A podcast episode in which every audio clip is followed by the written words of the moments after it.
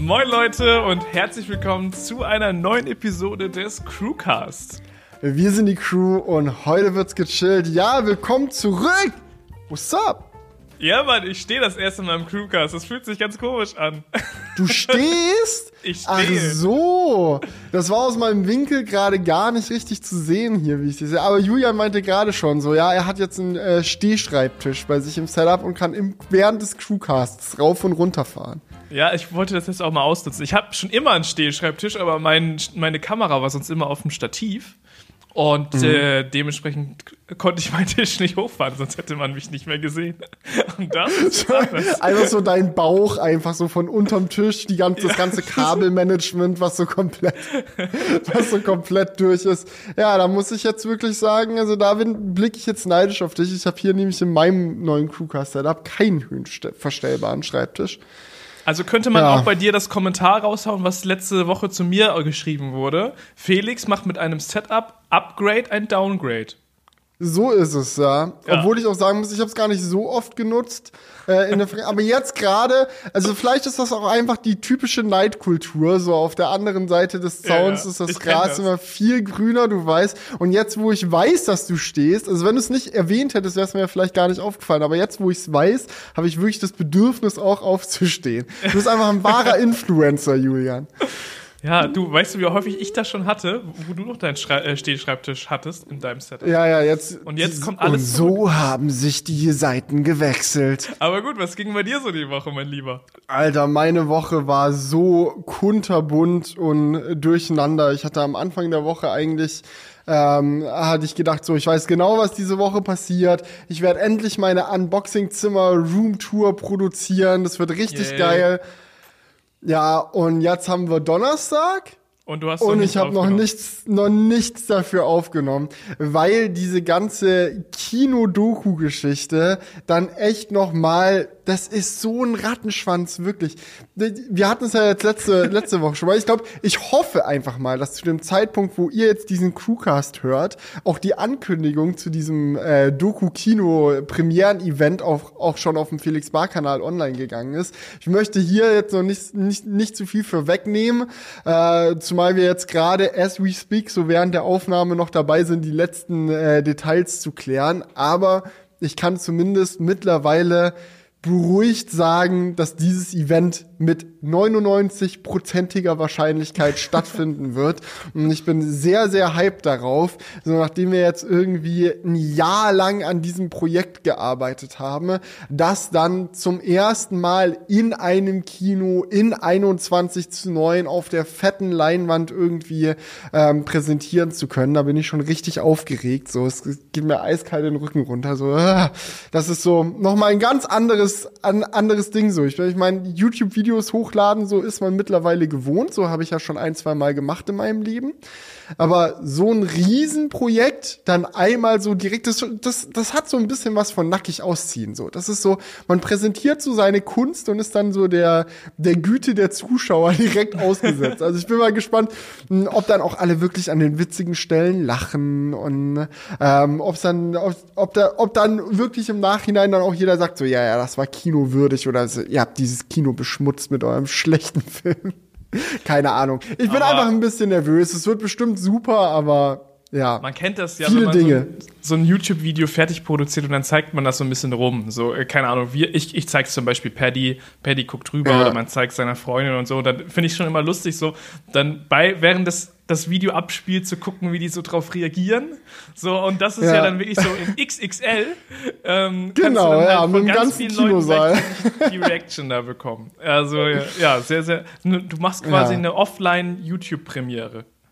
Genau, äh, ein Tag vor der tatsächlichen ähm, YouTube-Premiere. Ähm, das haben wir auch, ich weiß gar nicht, ob wir im letzten Crewcast schon drüber gequatscht haben, aber der Trailer ist ja mittlerweile online. Falls ihr ihn noch nicht gesehen habt, Leute, auf jeden Fall auch reinziehen. Ähm, am 13. November um 20 Uhr wird der Film bei mir auf YouTube online gehen. Also völlig unabhängig davon, ob ihr da irgendwie jetzt ähm, es packt, bei der Kinopremiere dabei zu sein oder wie auch immer, ähm, müsst ihr auf jeden Fall auf YouTube euch das Ding dann reinziehen. Ich glaube, der Algorithmus freut sich auch, wenn da direkt am Anfang ganz viele Leute draufgehen, die sich die zwei Stunden von Anfang bis Ende komplett reinfetzen. Also wenn ihr Bock habt, das Projekt zu supporten, ist, glaube ich, das das Geilste, was ihr machen könnt. Einfach am 13. November um 20 Uhr direkt am Start sein und auf YouTube von Anfang bis Ende durchgucken, den Lachs. So, das, das ist es dann, glaube ich. Das Aber ja, also, Algorithmus dann besonders. Genau, das, das ho hoffen wir mal, dass das dann, dann so sein wird. Das ist zumindest unsere Theorie. Ähm, aber Kino, Kinopremiere, es ist so ein, so ein anderes Ding. So. Und ich habe auch selber komplett unterschätzt, wie viel man beachten und machen muss ähm, für so ein Event, was es alles zu organisieren gibt. Äh, jetzt sind wir zum Beispiel auch gerade dabei, den Film äh, umzukodieren, damit der überhaupt im Kino laufen kann. So, weil das nicht so eine Geschichte ist, dass sie da im Kino hinten einfach einen Beamer stehen haben, wo du per HDMI dann dein MacBook anschließt und dann spielst du irgendwie deine MP4-Datei ab und los geht's. Nee, nee, nee, nee, nee. Diese Projektoren brauchen bestimmte Dateitypen und Formate in einem bestimmten Farbraum und es muss alles kodiert werden und es ist auch nicht so, dass du dann bei Final Cut einfach im Export irgendwie sagst, ja, einmal bitte für Kino exportieren und dann passt das schon, sondern du brauchst dann nochmal spezielle Software für, die das dann umwandelt und bliblablub. Jetzt haben wir nächste Woche irgendwie nochmal ein Test-Screening, wo wir dann erstmal überprüfen, ob die Dateien so, wie wir sie umgewandelt haben, überhaupt funktionieren und du Oh merkst schon, es ist, es ist, es ist alles sehr, sehr aufregend und ähm, aber Felix- man, ja, Hättest du nicht einfach den Film auf Filmrolle exportieren können? Oh, das wäre das wär's vielleicht einfach gewesen. richtiger Scheiß auf digitale. Projektoren. Also wir machen, ja, ja, es ist schon so ein bisschen, äh, sind so ein paar Filter auf dem Film auf jeden Fall drauf in der Nachbearbeitung, die da so ein bisschen den Filmlook mehr, mehr bringen. Aber auf Filmrolle wäre es natürlich, das wäre dann natürlich der künstlerische Baba-Move, das noch, das noch durchzuziehen. Ja, obwohl ich mir diesen Export auch schwierig vorstelle. Also wie, wie läuft das? Wie, wie, kriegst du, wie kriegst du von Final Cut ein Projekt auf eine Filmrolle, Digga? Ja, du musst das irgendwie, das, das geht bestimmt irgendwie. Bestimmt, Das- aber stelle ich mir jetzt auch nicht so easygoing vor. Na. Naja, da sind wir auf jeden Fall jetzt dran und meine Woche war sehr, sehr voll damit. Wir haben ein Kinoplakat gestaltet. So, äh, das Kino, wo wir die Premiere machen, meinte dann auch irgendwie so, ja, sie brauchen auf jeden Fall einen vernünftigen Filmtitel. Und wir so, ja, wir hätten auf YouTube das Ding jetzt halt einfach Tesla Model Y versus ENIAC versus Nordcup im Winter ganze Dokumentation genannt. Passt es nicht fürs Kino oder wie so? Nein, wir brauchen einen coolen Titel. Jetzt, hei- jetzt haben wir ein Filmplakat und jetzt heißt der Hobel Driving North. E-Autos am Limit. Ja! Also wenn das, mal, nicht- wenn das mal nicht episch klingt, dann weiß ich auch nicht. Also das ist, Abenteuer das muss pur. jetzt. In Abenteuer pur. Skandinaviens sind Felix Barlinger, Jonas Falk und Jonah Plank auf einer Reise bis zum Nordkap. Ungefähr Genau so. Das Ja. Ding ist, die, brau die brauchen auch genau so ein ähm, so ein Beschreibungstest dann so für das Onl für das Booking so von dem Kino, wo du dann die Tickets kaufen kannst. So, ja, worum geht's denn in dem Film? Und da musste ich auch so aus so dritter dritter ähm, Perspektive dann irgendwie über meinen eigenen Film so einen Beschreibungstext schreiben. Das war auf jeden Fall auch ganz weird. Dann so, ja, und wer sind denn die Darsteller und wer hat Regie geführt? So, und du musst das alles ausfüllen. Das ist schon ja, cra cra crazy stuff going on. Bin, auch, bin auch mal sehr gespannt, wie das dann mit dem Ticketverkauf laufen wird. Also wir haben uns dazu entschlossen, die Tickets zu verkaufen. Einfach, ähm, also nicht, weil wir Gewinn damit machen wollen, machen wir auch eh nicht, weil das Kino sehr viel von dem äh, von den Ticketverkäufen dann auch äh, sich holen wird. Ähm, aber der Grund, warum wir das machen, ist halt einfach, damit nicht irgendwelche Leute sich dann aus Joke irgendwelche Tickets claimen oder so, sondern wir wollen halt, dass die Leute kommen, denen der Film auch wirklich am Herzen liegt, die auch wirklich Bock haben, so und wir dann da keine Joke-Show draus machen oder so, sondern es schon eine ernsthafte, richtige Premiere werden soll. Ähm, nichtsdestotrotz ist es für uns natürlich so, wir haben sowas noch nie gemacht, super schwierig einzuschätzen, wie das dann laufen wird. So, ich, weil ich kann mir auf der einen Seite vorstellen, dass wir sagen, ey, an dem und dem Termin um so und so viel Uhr gehen die Tickets online, holt sie euch Leute und dann crasht einfach die Seite komplett, weil irgendwie 2000 Leute gleichzeitig versuchen, ähm, 200 Kinotickets zu kaufen. So, weil, also 200 Leute passen so in den Saal und dann ist halt vorbei. äh, und dann crasht die Seite und es ist Riesenchaos und bliblablub. Oder es dauert halt einfach ewig und am Ende ist noch der halbe Kinosaal frei. We don't know. Wir sind einfach mal gespannt, so das ja, ist, ist ein großes Abenteuer und nochmal eine ganz andere Welt als das YouTube, was wir kennen. Ja, safe. Apropos großes Abenteuer, ich wollte ja eigentlich auch zur Premiere am Start sein, ist aber jetzt terminlich. Genau da, wo ich äh, wahrscheinlich Urlaub mache mit meiner Freundin. Wir haben ein zehnjähriges Jubiläum, Digga, ich fühle mich so alt. so, Digga, was geht einfach. Aber auf jeden Fall äh, wünsche ich euch ganz viel Spaß, das wird bestimmt sehr, sehr cool. Und äh, ich bin dann auf YouTube mit am Start. ja. Also ich würde es dir auch im Zweifelsfall vorher nochmal schicken, dann kann ich, kannst du dein, dein Feedback nochmal eingehen. So, also Felix, das kannst du so nicht im Kino zeigen. Die Stelle geht echt gar nicht und dann kann ich das nochmal anpassen. Also Felix, so würde ich das wirklich nicht bringen. Das kannst du wirklich komplett vergessen, den Scheiße aufnehmen. so. ah. Nein. Aber dann, dann, dann fehlt dir natürlich ein wertvoller View für den Algorithmus, ne? Also würde ich mir genau überlegen. Also man kann sich das ja auch, nachdem man es im Kino gesehen hat, nochmal online reinziehen. Also er spricht ah. nichts dagegen dagegen. habe auch schon ganz viele Kommentare bekommen von Leuten, die so meinten, ja, sie haben die erste Doku achtmal gesehen, wo ich mir so denke, okay, Einmal verstehe ich sowieso, zweimal, wenn es dir gut gefallen hat, achtmal, wie gut hat dir diese Doku gefallen, bitte? Ja, aber es gibt ja auch Leute, die schon, schon reingeschrieben haben, dass sie den Crew, alle Crewcast-Episoden schon mehrfach durchgehört haben. Okay, also, das sind dann auf jeden Fall die Ultras. Ja. ja. es gibt immer diese, die, die Ultras, die es dann richtig feiern und die sich das mehrfach geben. Also, ja, Ja, Shoutout geht auf jeden Fall raus an die Ultras. Wenn ihr euch angesprochen fühlt, so, ähm, Kuss Schreibt raus. gerne mal einen Comment, ja. oder, oder das schreiben die einfach so aus Jux. Die schreiben einfach so, ja, also ich habe den Crewcast schon dreimal komplett durchgehört. so. Also wer will das überprüfen? So, ja. du kannst einfach irgendeine Zahl reinschreiben. Ja, ich habe die Doku auch zwölfmal gesehen. So, komme ich zu dir nach Hause und guck im Verlauf nach, ob es auch wirklich stimmt. Genau. Ja. ja. aber cool, dass es so bei euch vorangeht. Ähm, ich drücke die Daumen, dass das alles klappt, aber ich bin da zuversichtlich. Ja. Bin, bin auf jeden Fall sehr gespannt auf dieses Test-Screening, so wenn wir da diese konvertierte Datei dem Projektor füttern und der, der checkt die einfach gar nicht, so kann sie gar nicht abspielen dann.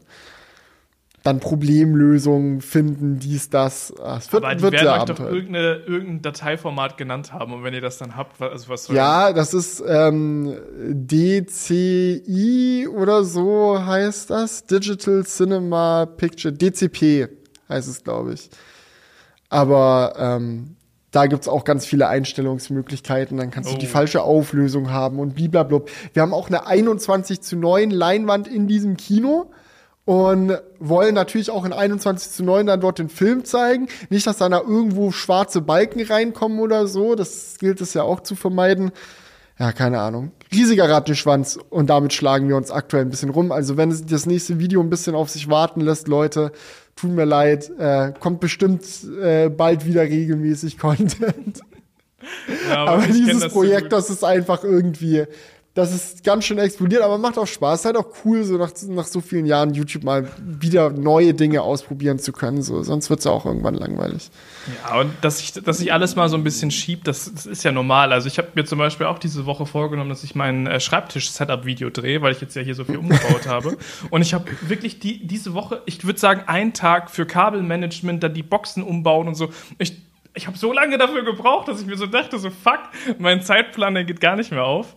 Äh, und ja, das wird jetzt diese Woche safe nichts mehr. Und dann wollte ich noch in Urlaub fahren, also wahrscheinlich erst in zwei Wochen oder so, I don't know. Aber so ist es halt manchmal, ne? Dann, mhm. dann geht alles ja. äh, vom Zeitplan den Bach runter. Ja, genau. Ansonsten habe ich dieses Wochenende auch mal wieder ähm, mir einen Tag äh, genommen, um äh, mit meiner Frau auf der Couch zu chillen und Zelda zu zocken. Das war auch sehr geil. Äh, wir haben nachdem wir sehr viele verschiedene Videospiele in den letzten Jahren gemeinsam gezockt haben, uns äh, da am Sonntag ein Herz gefasst und gesagt so, jetzt spielen wir mal wieder unser Lieblingsspiel, Breath of the Wild. Das ist jetzt auch irgendwie sechs, sieben Jahre her, dass das rausgekommen ist. Jetzt können wir da mal wieder gucken, so, wie ist das? Wir sind beide so hyped auf Tears of the Kingdom, also den nächsten Teil, der jetzt nächsten, nächstes Frühjahr rauskommt und wollten da noch mal rein reinsteppen und ich muss ganz ehrlich sagen, also dieses Spiel hat den Test der Zeit sehr gut überstanden. Weil auch wenn die Grafik wirklich lückenhaft ist, um es mal so zu, be zu bezeichnen, gibt so Stellen, an denen es komische Glitches gibt. Es ist sowieso nicht die de detaillierteste Grafik. Du hast manchmal Frame-Rate-Einbrüche, so wo dann manche Stellen so, du läufst durch irgendeinen so Wald, wo viele Tiere sind, dann hast du kurz 20 FPS und bliblablub. So, und ich denke mir die ganze Zeit so, was ist das? Bitte lass das bei Tears of the Kingdom nicht auch so sein oder sie bringen einfach noch mal eine Switch Pro, bevor Tears of the Kingdom kommt. Das wäre natürlich das Allerbeste. Ähm, aber nichtsdestotrotz, so macht das Game einfach Bock. Also es ist so das typische, typische Beispiel für so ein Videospiel, wo die Technik eigentlich gerade egal ist, weil das Spielkonzept so geil durchdacht ist, dass es einfach Bock macht, da zu spielen. Und auch so richtig zu spielen. Also so wie so ein Kind im Sandkasten spielen würde. So du läufst so durch diese Welt, in allen Ecken und Enden gibt's witzige Dinge zum Entdecken, zum Ausprobieren. Deine Neugier wird die ganze Zeit getriggert, also richtiges Masterpiece und ich kann den neuen Teil kaum abwarten. Wann kommt der denn raus? Ähm, ich glaube ähm, ähm, im Mai oder so 2023. Of course. Of ich habe auch schon versucht, irgendwie jemanden bei Nintendo zu kontaktieren, dass ich irgendwie eine Woche vorher irgendwie so ein Test-Sample oder so bekomme. Ja, ich mache da Review im Crewcast. Ich bin auch Spieletester, wisst ihr doch. Ähm, hat bisher nicht geklappt, aber wenn irgendjemand von euch da draußen irgendwelche Connections zu Nintendo hat, sagt Bescheid, Leute. Ich bin richtig, ich bin richtig Also Felix wird sich so mega freuen. das, das ich. Und äh, im Gegenzug bekommt ihr dann auch definitiv äh, vor Release äh, ein Tears of the Kingdom Review im Crewcast. Also das, das kann ich auf jeden Fall dann versprechen. Ja, sehr nice. Ja. Du, In other Zelda News äh, ja. muss ich gerade noch ganz kurz raushauen, ähm, für Leute, die sich für Zelda interessieren. Äh, letzte Woche kam ein äh, neues Album raus, das man sich auf Spotify und sonst überall, wo man so Musik hört, reinziehen kann. Äh, von einem Typen, Typen namens Mikel heißt er, glaube ich, oder Michael. Ähm, und zwar äh, heißt das Ganze Zelda und Chill 3. Es gibt, wie man vom Namen her schon vermuten kann, auch Zelda und Chill 2 und Zelda und Chill 1. Aber Teil 3 ist jetzt rausgekommen. Das ist so ein bisschen so Lo-Fi Zelda-Mucke. Ähm, kann ich sehr Geil. empfehlen, falls ihr auf Zelda steht. So zum Chillen, Arbeiten, dies, das. Perfekte Background-Music. Aber gut, jetzt bin ich fertig. So, ja, ja. Einmal komplett abgenördet. So ein bisschen auf 8 Bits angelegt, ja? Äh, was sagst du? So auf 8-Bit von dem Musikstyle? Nee. nee, gar nicht? Nee, überhaupt nicht. Überhaupt nicht. Das ist so, das ist eher so klassische Lo-Fi Chill-Hop-Mucke, aber mit Zelda-Melodien. Weißt du, was ich manchmal, also um da abzunörden, ja? Was ich ja, mir ja, manchmal auch gebe, ist diese, die Minecraft Spotify-Playlist. Ich finde das geil. so geil. Aber das sind dann die originalen Musikstücke aus Minecraft. Also so wie ich das jetzt verstehe, ist das so ein bisschen halt drauf angelehnt, aber schon, schon selber produziert mit eigenen Beats und so. Ja. Ja. Was du gesagt hast. Genau. Genau. Aber gut. Ich, Lass zum nächsten Thema kommen. Ähm, die große Diskussionsrunde heute. Ähm, Elon Musks Twitter. Wie sieht es aus? Was hat sich schon getan? Ey, seit letzter Woche oder vorletzte Woche ist Elon Musk jetzt Twitter-Chef. Ist Twitter-CEO, ist reingelaufen in das Bürogebäude mit einem, ähm, wie, wie, wie, wie sagt man das auf Deutsch, ein Waschbecken. Ja. ja. Ist mit einem Waschbecken da reinge, reingelatscht, hat er erstmal den Wortwitz gemacht. Ähm, going into Twitter HQ, let that sink in. Ja, aber was denkt man Fall, sich dabei wirklich so? Es ist einfach, er ist nach wie vor der Meme-Lord auf jeden Fall, das hat er nicht abgelegt. Und ähm, ich weiß nicht, wie viel er jetzt letzte Woche bei, ähm, wie viel Zeit er da bei SpaceX und Tesla verbracht hat. Aber bei Twitter hat er auf jeden Fall auch viel Zeit verbracht. Man kann sagen, was man will, aber der Typ lässt nichts anbrennen. So, der hat da jetzt die 44 Milliarden auf den Tisch gelachst, um den äh, Laden zu kaufen.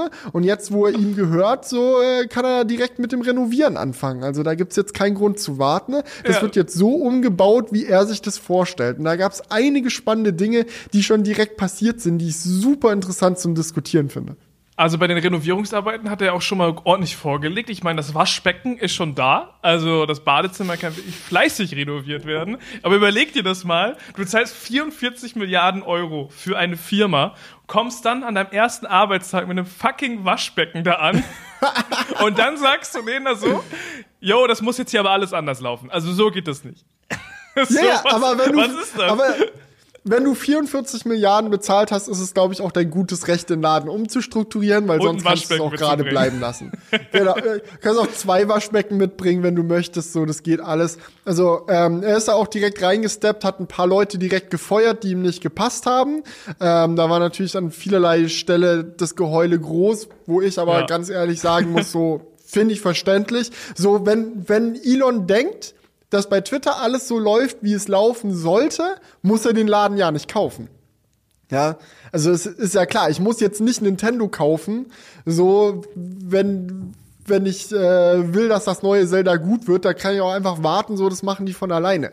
So, naja, aber es gibt Elon ja auch sowas, sowas wie Investments, ne? Und normalerweise kaufst du dich ja in eine Firma ein, wenn du eben schon der Meinung bist, dass es gut läuft. also, ja, aber Elon hat ja nicht aber Elon hat ja nicht in Twitter investiert. Elon hat Twitter aufgekauft. Das ist ja was ganz anderes. Naja, das ist schon, also, ist schon das Gleiche, oder nicht? Es ist, er hat nur noch stärker investiert, quasi.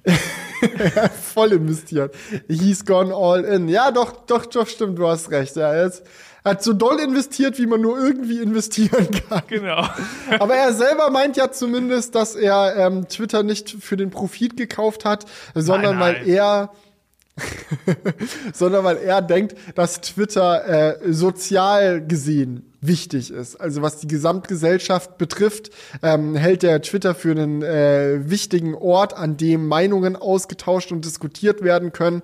Und seiner Meinung nach läuft es nicht richtig und er hat es jetzt gekauft, damit es in Zukunft richtig läuft. Ähm, und ich sag mal so, Elon ist ja bekannt und erfahren darin, Firmen Ideologie basiert zu lenken. Also ist ja bei Tesla und SpaceX nicht anders. So klar sind beides profitable Unternehmen, aber kann man sagen, was man will, so beide konnten nur so erfolgreich werden, weil er gesagt hat, ey, ich habe eine klare Vision davon, wie das sein muss und was wir verändern wollen in der Welt und jetzt machen wir das einfach mal. Ich will private Raumfahrt, die kommerziell verfügbar ist und irgendwie möglichst zum Mars kommen. So, das ist jetzt nicht unbedingt die, die ein, der einfachste Weg gewesen, Geld zu verdienen. Und bei Tesla hat er gesagt, so ja, ich möchte halt erneuerbare Energien und Elektromobilität nach vorne bringen und hat da auch nicht immer den einfachsten Weg gewählt, sondern äh, ist da mit, mit der Brechstange einmal in die Industrie reingeslidet. Und bei Twitter wird jetzt ähnliches von ihm erwartet. Ja, aber weißt du, ich finde, das ist auch im, im Nachhinein echt leicht gesagt. So, ich kaufe das nicht für den Profit, weil man merkt ja auch bei ihm, er wollte ja von dem Kauf zurücktreten, weil ich auch denke, dass es ihm im Nachhinein doch zu teuer war. Und er sich vielleicht gedacht ja. hat, so fuck, hier verbrenne ich nur Geld.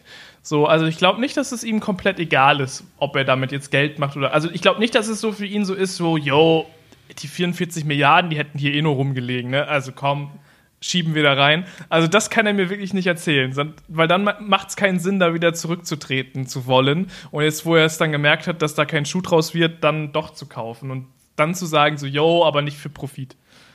Also ja, das ist wahrscheinlich, ganz so ist es, glaube ich, nicht.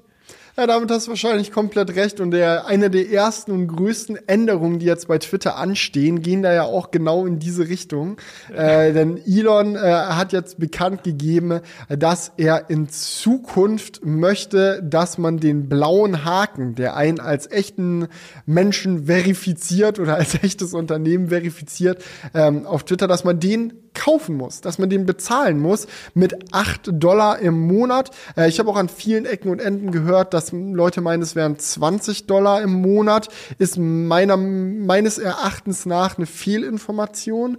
Also, also alles, was ich gelesen habe. Hab er hat selber acht Dollar gesagt. Ich glaube, 20 ja. waren mal in der Diskussion, aber ich glaube, das, was jetzt wirklich ansteht, sind die, ähm, sind die acht Dollar im Monat ja, die da diskutiert werden. Ähm, Im Endeffekt, ich habe mir das mal aufgeschrieben, was man für diese 8 Dollar alles bekommen wird, ähm, weil es ist nicht einfach so, ja, zahl 8 Dollar im Monat und du hast den blauen Haken und fertig, sondern ähm, es wird quasi so ein Premium-Twitter-Tier äh, geben, wie einfach so wie YouTube Premium, dann Twitter Premium und der blaue Haken wird halt ein Teil davon sein. Also wenn du einen blauen Haken haben möchtest, musst du dann quasi Twitter Premium haben. Ohne Twitter Premium gibt's keine blauen Haken. Wenn du bisher einen blauen Haken hast, wirst du ihn verlieren, wenn du nicht Twitter Premium holst.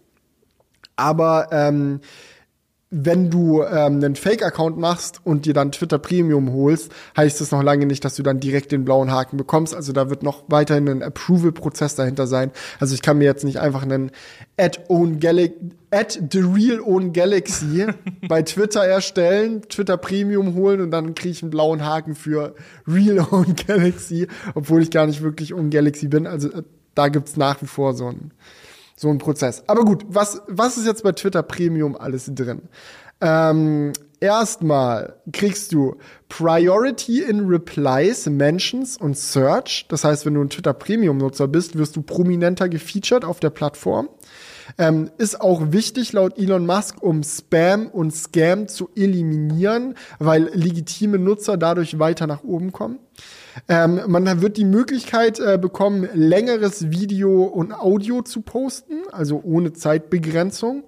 Und die Menge der Werbung wird auf die Hälfte reduziert. Ja, außerdem, außerdem redet er äh, noch äh, darüber, dass du äh, noch einen zweiten Tag unter deinem Namen haben kannst. Also wenn ich jetzt zum Beispiel äh, mir noch einen Titel geben möchte, Felix Bar, Webvideoproduzent oder König von YouTube Deutschland oder so, kann ich, da, kann ich das dann einfach unter meinen Twitter-Handle noch so drunter machen. Das gibt's jetzt schon für Politiker. Also wenn du zum Beispiel auf den Account von Joe Biden gehst, dann ist da so ein extra Haken noch dran. US Government Official oder so und das kannst du dir dann mit YouTube äh, mit mhm. Twitter Premium auch erstellen, wenn du das Felix möchtest. Felix Barlinger, Sure Ambassador. Sure, Sure SM7B Fanboy. Sure Ultra, würde ich sagen. Genau. Sure Ultra. Nee, aber ich muss sagen, ähm, ich, ich finde das schon, es sind schon krasse, krasse Sachen. Also erstmal finde ich es eigentlich vollkommen in Ordnung, dass man für einen blauen Haken ähm, 8 Euro zahlt oder 8 Dollar im Monat. Was ich dann schon eher kritischer finde, ist halt, dass man dann priorisiert angezeigt wird, weil das, finde ich, hat so einen leichten Hauch von, jo, die Leute, die hier Geld bezahlen, die haben auch ähm, irgendwie, die, die, die verdienen es, mehr gehört zu werden oder ne, du, du priorisierst ja quasi deren Meinungen auch dadurch. Also deren Statements sind wichtiger als von Leuten, die halt kein Geld bezahlen. Und das finde ich hat so einen so Hauch von, yo, arm versus reich, Leute, die halt bereit sind, Geld, Geld zu zahlen, bekommen mehr Gehör und Leute, die halt nicht bereit sind, Geld zu zahlen, haben halt weniger Gehör. Ja, so. ich verstehe 100%, was du meinst. So, ähm, sehe ich auch als schwierig an. Ich bin mal gespannt, wie das dann genau umgesetzt wird und äh, was das bedeutet. Ich meine, im äh, Social-Media-Bereich ist das ja jetzt nichts Untypisches, dass Leute, die verifiziert sind und Haken haben, priorisiert angezeigt werden. Also wenn jetzt zum Beispiel Unge oder so äh, unter ein Video von dir kommentieren würde oder auf einen Kommentar antworten würde, würde der YouTube-Algorithmus ja seinen Kommentar auch immer höher ranken, weil er weiß, es ist ein verifizierter, wichtiger Account. Andere Leute interessieren sich sich vielleicht dafür auch. Und bevor dann da irgendwie 30 Kommentare von in Anführungsstrichen normalen Zuschauern vor dem Kommentar von Unge angezeigt werden, würde halt YouTube sagen, nee, nee, nee, wir packen den jetzt von Unge ganz nach oben. Also das ist so eine Prax Praxis, die schon Realität ist auf vielen Social-Media-Plattformen. Der Unterschied ist nur, dass du bei Twitter ja jetzt quasi diese, diesen Bezahlprozess in diese Priorisierung mit einbindest, dass du das nur bekommen kannst, wenn du bezahlst. Ich weiß nicht, ob das bedeutet, dass du das automatisch bekommst, wenn du bezahlst. Also das ist dann halt natürlich auch noch so ein bisschen die Frage, wie die das dann auch handeln werden, dass äh, wenn du wenn du halt einen Account machst, einen blauen Haken anforderst, äh, dafür bezahlst, aber keinen blauen Haken bekommst, was für Auswirkungen das dann hat. Also wenn man sich jetzt so ein Parodie oder Joke oder Fake Account macht, so wie das dann weiter gehandelt wird. Ähm, ja, muss man im Detail gucken, wie das, wie das dann laufen wird, aber es ist auf jeden Fall eine interessante Entwicklung. Ja, also ich kann mir vorstellen, dass, dass vielleicht dieses Approval einfach, wenn du das Abo abschließt, einmal gemacht wird und dann auch dadurch entschieden wird, ob du das Abo überhaupt haben kannst, oder? Oder meinst du, sie nehmen, wohl da würden sie ja wahrscheinlich, wird ihnen ja dadurch durch diese Herangehensweise ein bisschen Geld durch die Lappen gehen. Also vielleicht sagen die dann auch einfach so, yo, kannst uns gerne trotzdem Geld geben, aber die wichtigsten Features ja. von dem Abo kannst du halt nicht nutzen. Ja, gut, aber wenn er sagt so, yo, er möchte halt auch äh, damit Spam und Scam äh, ein bisschen in die Knie zwingen, ähm, kann, das, kann das natürlich auch sein, dass ähm, dass du da, da, dass du das halt wirklich gar nicht bekommst. Also wenn du, wenn du versuchst, sich zu verifizieren und du kriegst das nicht, dass du dann einfach wieder rausfliegst. So, weil es macht schon Sinn, also so Spam-Bots und so. Ich meine, auf YouTube ist das Problem gerade riesengroß. Ähm, ich habe das richtig doll gemerkt unter äh, dem Trailer zu äh, unserem Film, den wir, den wir hochgeladen haben. Da gab so viele Felix Bar Fake Accounts, die dann da rumgespammt haben, ja, du hast ein iPhone gewonnen, schreib mir auf Telegram und bliblablub. Und ich habe dann auch von einigen Leuten gehört, die ähm, dann da auf Telegram geschrieben haben, dass die Masche dann wohl so ist, dass sie denen dann schreiben so, yo, ähm, du hast das iPhone gewonnen, äh, gar kein Problem, du musst nur 80 Euro Versandgebühr zahlen, schick mir das mal auf dieses Konto. Und wenn du es schickst, ist das Geld natürlich weg und du kriegst nie ein iPhone. So, und ich muss das auch an der Stelle nochmal ganz groß dazu sagen. Ich denke, das ist eh allen klar oder sollte den meisten klar sein. Ey Leute, schreibt nicht irgendjemand auf Telegram, wenn ihr was gewonnen habt. Ich bitte euch. Also kein einziger Mensch auf diesem Planeten macht seriöse Giveaways über Telegram. Also das muss die rote Flagge direkt am Anfang sein. Wenn irgendjemand euch sagt, ich bin Felix, schreibt mir auf Telegram, du hast gewonnen, raus da. Nicht glauben. Aber das Problem ist, ich kann dagegen nichts machen als User. So, als, als Content Creator. Ich habe alles versucht. Ich habe diese Fake-Accounts, die so heißen wie, die dann so Felix Bar Official oder so ein Scheiß heißen, mein Profilbild haben und alles. Ich habe die gebannt. Dann eine Minute später gibt, kreiert der Bot einen neuen Kommentar mit einem neuen Account, der heißt dann Felix Official 2 oder so. Weißt du, das ist so, du kannst sie bannen so oft du willst, es gibt immer einen neuen Account, der kreiert wird, um neue Leute, Leute anzuschreiben, dass sie gewonnen haben. Ich habe die Worte Telegram und Gewinnspiel und bliblablub in meinen Kommentaren auf geblacklistet. Dann schreiben die halt Telegram mit einem Leerzeichen dazwischen. Weißt du, es ist irgendeinen Weg finden die immer und ich habe halt irgendwie eine Stunde damit verbracht, irgendwie zu versuchen, dieses Problem zu fixen und es geht nicht. So, ich kann genau, die machen. schreiben das ja auch häufig in den, in den äh, Namen, in den Username, können die es halt auch reinschreiben. Das hatte ich jetzt auch schon ein paar Mal, dass sie dann irgendwie die, die Nummer von Telegram in den, in den ähm, Usernamen mit reingeschrieben haben und dann ist das eben auch nicht in einem Filter drin. Wir hatten das jetzt auch im letzten Crewcast. Mir haben auch einige Leute auf Insta geschrieben, so, yo, äh, ich habe einen Kommentar unter dem Crewcast bekommen, dass ich was gewonnen habe. Also bei mir auf dem Kanal gab es das auch schon häufig. Es ist einfach überall auf YouTube, glaube ich, aktuell mhm. so eine Sache. Also kann man nur noch mal sagen, wenn ihr solche Kommentare bekommt, es ist eigentlich immer Bullshit. Ja, und es tut auch einfach weh, weil klar, gut, du kannst nicht für jeden mitdenken, so und kannst da an Common Sense an jeden appellieren, aber es scheint scheinbar genügend Leute zu geben, die da drauf reinfallen. Und es tut mir dann halt auch einfach im Herzen weh, wenn ich wieder eine Mail bekomme von jemandem, der mir schreibt, ah, er ist sich jetzt nicht ganz sicher, ob er gewonnen hat und blablabla. Und ich habe auch leider nicht die Zeit, jeden Tag zehn Mails zu beantworten von irgendwelchen Leuten, die mir schreiben, ja, bist du jetzt der echte Felix Bar auf Telegram? So, ich glaube, ich habe gewonnen. So, das ist einfach, das ist einfach furchtbar schade. Und man kann sagen, was man will, aber eine Möglichkeit einzubauen, dass du für ein soziales Netzwerk zahlen musst, um halt wirklich gesehen zu werden, sorgt ziemlich sicher im Umkehrschluss dafür, dass solche Dinge weniger werden. Weil wenn du jetzt sagst, so, okay, jetzt, damit dein YouTube-Kommentar da wirklich oben auftaucht und du Leute abscammen kannst, musst du halt erstmal im Monat Geld bezahlen. Gut, dann werden die wahrscheinlich anfangen, äh, eine Kosten-Nutzen-Analyse zu machen bei diesen ganzen Bot-Accounts. So, aber vielleicht ist es dann auch der Punkt, wo es sich dann nicht mehr lohnt, immer neue Accounts zu machen. Ähm, weil das, das Ding ist halt, wenn du einen bannst, kommt der nächste Account, dann bannst du den nächsten Account, dann kommt der nächste Account. Aber wenn die jedes Mal äh, 8 Dollar zahlen müssten, um so einen Account zu kreieren, weißt du, wie ich meine? Also ich, ich verstehe da Elons Denkansatz zu sagen, ey, wenn wir eine Priorität für Twitter Premium-Nutzer einbauen, können wir im selben Moment auch dafür sorgen, dass das Bot- und Spam-Problem weniger wird. Aber die Frage ist halt, wie lässt sich das aufwiegen gegen ja, Priorisierung von den Meinungen der Leute, die bereit sind, Geld auszugeben. Ja, das, das ist natürlich das dann gerade auf einer Plattform, die das Ziel, ja, gerade auf einer Plattform, die das Ziel hat, Meinungsfreiheit in, ins Zentrum zu stellen, ist das dann natürlich eine, eine Frage, die, die sich da klären muss, wie sich das dann auswirkt. Vor allem. Ist auf jeden Fall interessant.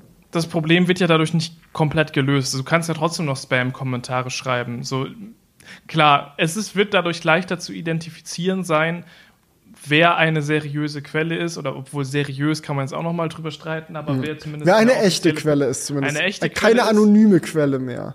Aber das geht ja auch mit dem jetzigen Konzept, dass du einfach einen Haken bekommst, so, wenn dich jemand geprüft hat und das funktioniert ja auch, ja, ohne dass du Geld aber bezahlst. Wie funktioniert das? Ich weiß noch genau, wie es war, als ich meinen Haken auf Twitter bekommen habe ich kannte jemanden, der jemanden kannte, der mir gesagt hat, ey, wenn du möchtest, ich kann für dich dafür sorgen, dass du einen Haken bekommst. Und dann sage ich, oh, das wäre super nett, weil ich weiß nicht, wie man an den Haken kommt. Und dann hat die Person mit einer anderen Person gequatscht und ist irgendwie abgeklärt und blub, magischerweise hatte ich auf einmal einen blauen Haken.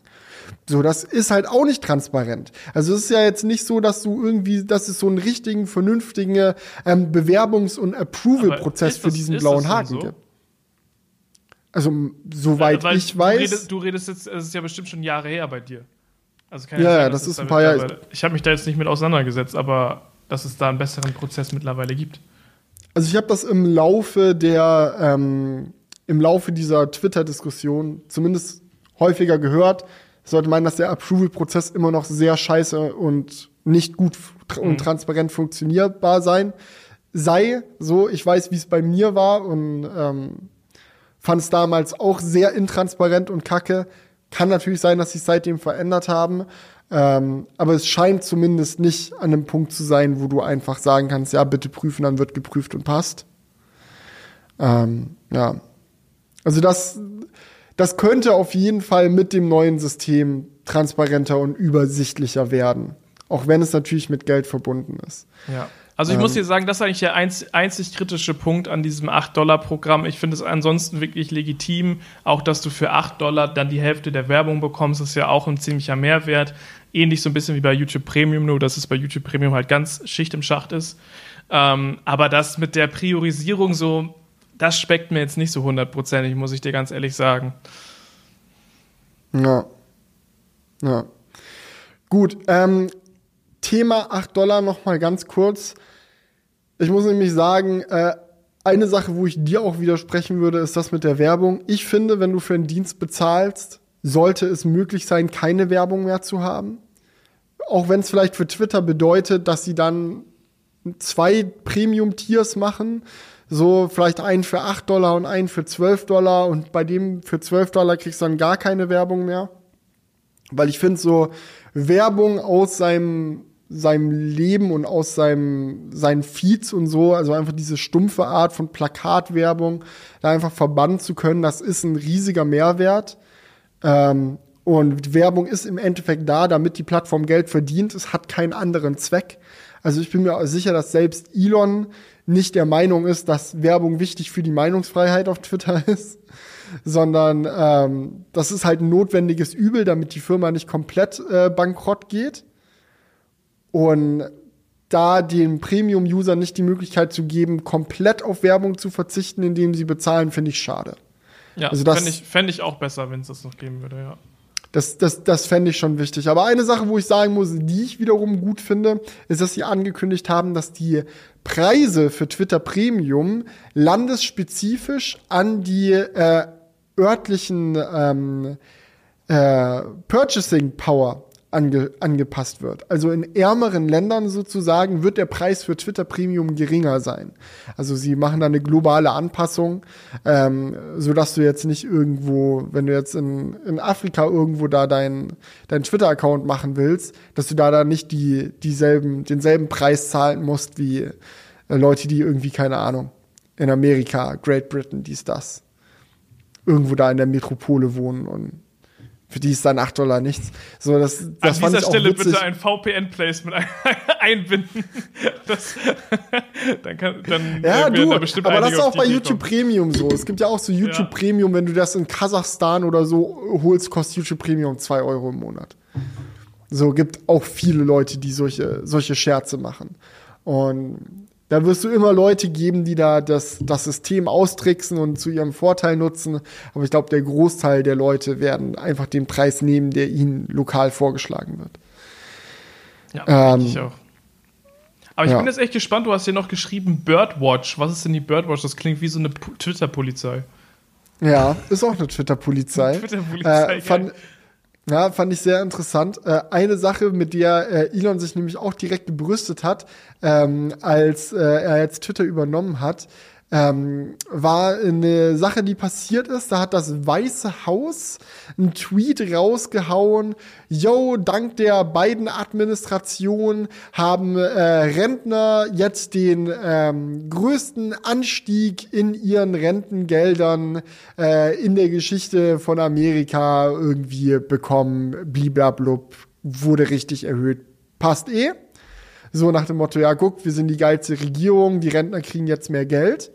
Und unter diesem Tweet wurde dann so ein von Twitter generiertes weiteres Feld angezeigt ähm, mit User Added Context. Also es scheint so eine Funktion zu sein, wo User die Möglichkeit haben, weitere Informationen zu dem Tweet hinzuzufügen, um im Kontext klarzustellen, was Sache ist. Also es ist quasi so ein bisschen wie Fact-Checking, nur User-Community basiert und nicht so nach dem Motto, die labern Scheiße, so ist es wirklich, sondern eher, hier sind weitere Informationen, die dir besser dabei helfen, den Tweet einzuordnen. Und in dem Fall waren die weiteren Informationen, die dann da dazu angezeigt wurden, so, ey, das ist gerade die Inflationsrate, die wir haben, das ist gerade die Entwicklung von Cost of Living, die wir in Amerika haben. Und wenn du diese Faktoren mit einberechnest, ist die Erhöhung der Rentengelder, die es gab, eher mittel. Ja, also es ist so, ja, der Dollar-Amount ist ordentlich nach oben gegangen, aber bringt dir eine 20% höhere Rente wirklich so viel, wenn Cost of Living 50% höher ist? Das ist dann halt die, die, die Frage, die man dazu stellen muss. Und dann hat das Weiße Haus als erste Initiative Reaktion erstmal ihren eigenen Tweet wieder gelöscht, weil, weil das ihnen dann nicht so gepasst hat, dass sie da dann nicht mehr so in so einem äh, guten Licht dastanden.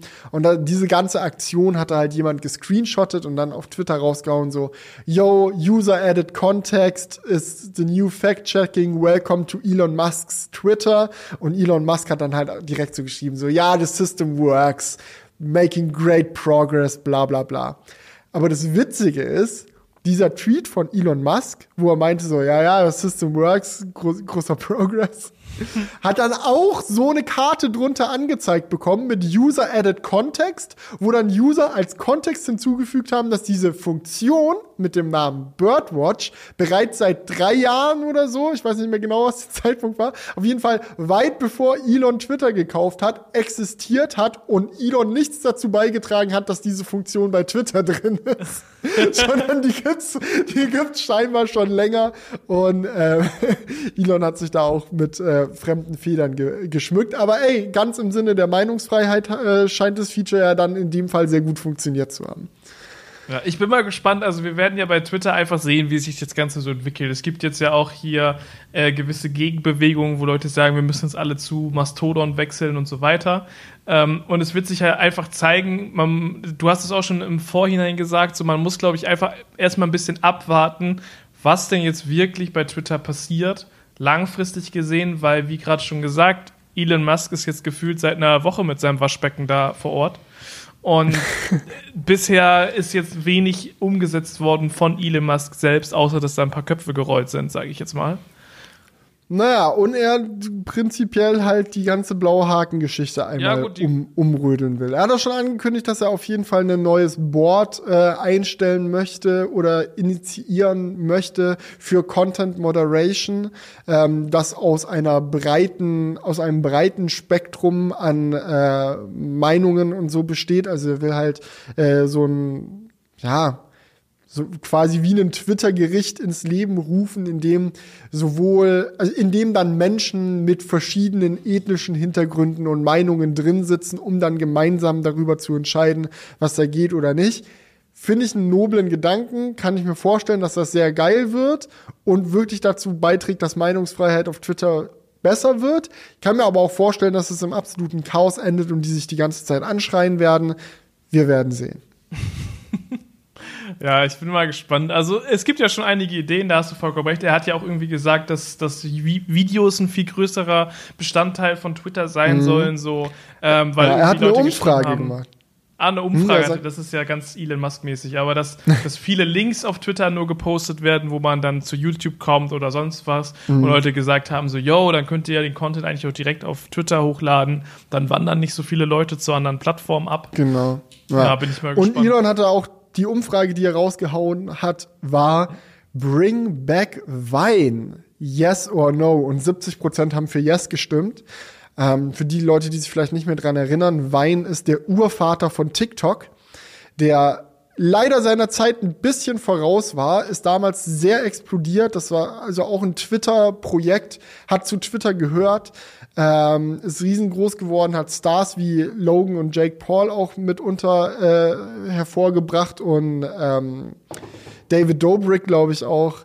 Ähm, und wurde jetzt natürlich in Gänze von TikTok abgelöst, weil Twitter dann irgendwann aufgehört hat, das Projekt zu betreiben, weil es scheinbar zu teuer geworden ist oder wie auch immer.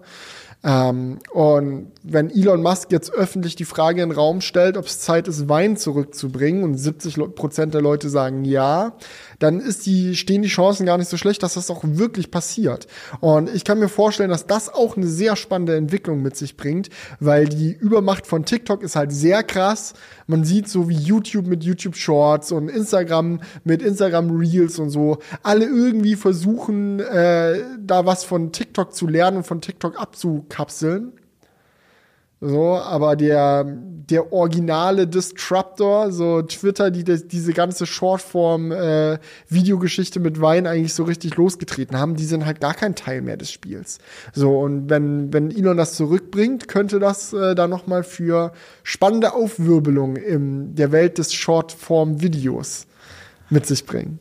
Aber ich finde irgendwie, das passt für mich gar nicht zusammen. So, wenn ich mir so vorstelle, dass, also wenn das so eine App wäre, so Twitter diese Nachrichten und dann so, so Kurzvideos so auf TikTok angelehnt.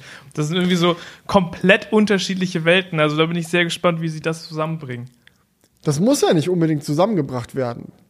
WhatsApp, Instagram, Facebook gehört auch alles einer Firma, sind unterschiedliche Plattformen. Also wenn Elon davon spricht, Wein zurückzubringen, muss das nicht gezwungenermaßen innerhalb der Twitter-App passieren, Vielleicht wird Wein dann Teil von X, der Everything-App, die er ange angeteasert hat, die so ein bisschen ähm, auf WeChat-mäßig sich um alles kümmern wird. Dann ist dann ein Teil davon halt das klassische Twitter, wie man es kennt, und ein weiterer Teil wird Wein sein. Ja, mal gucken. Ja gut, das kann natürlich sein, aber Ne, ich glaube schon, dass es macht ja dann schon irgendwie Sinn, wenn du so eine Plattform hast, dass du die dann auch miteinander verbindest, sodass du die User, die du bisher hast auf Twitter, dann auch zu Wein bekommst. Wenn es einfach komplett getrennte Dinger sind, dann ist es ja, also weiß ich nicht, ob es dann genügend Anreize gibt für Leute zu sagen, ich lade mir jetzt die Wein-App runter, wenn ich eh schon TikTok habe und das eigentlich, ne, also da muss es dann schon gewisse Anreize geben. Vielleicht reicht, der, vielleicht reicht der Anreiz, dass die Leute die Nase von TikTok voll haben. Aber da kann ich nichts, nicht wirklich was zu sagen, weil ich TikTok nur von außen betrachte. Also ich bin da in der Szene und in der Community gar nicht drin.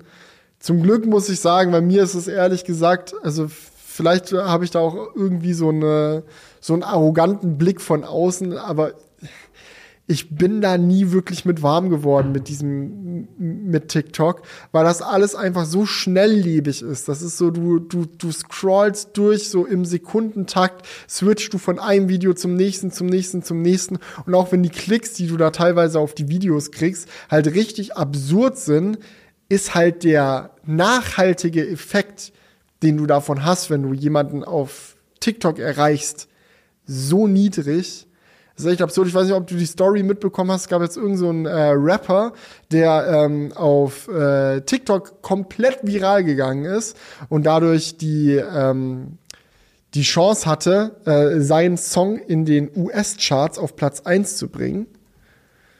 Das ist wie, wie heißt der Typ nochmal? Ähm, ach, keine Ahnung. Bad Habits heißt, glaube ich, der, der Song von ihm, der da viral gegangen ist. Äh, und der, der hat dann eine Tour gespielt, also so eine, ich meine, wenn du in den US-Musikcharts auf Platz eins bist, kann man ja auch gerne mal eine Tour spielen. Die Tour war sofort ausverkauft, also eigentlich so als Künstler so die Art von Durchbruch, die du dir wünschst.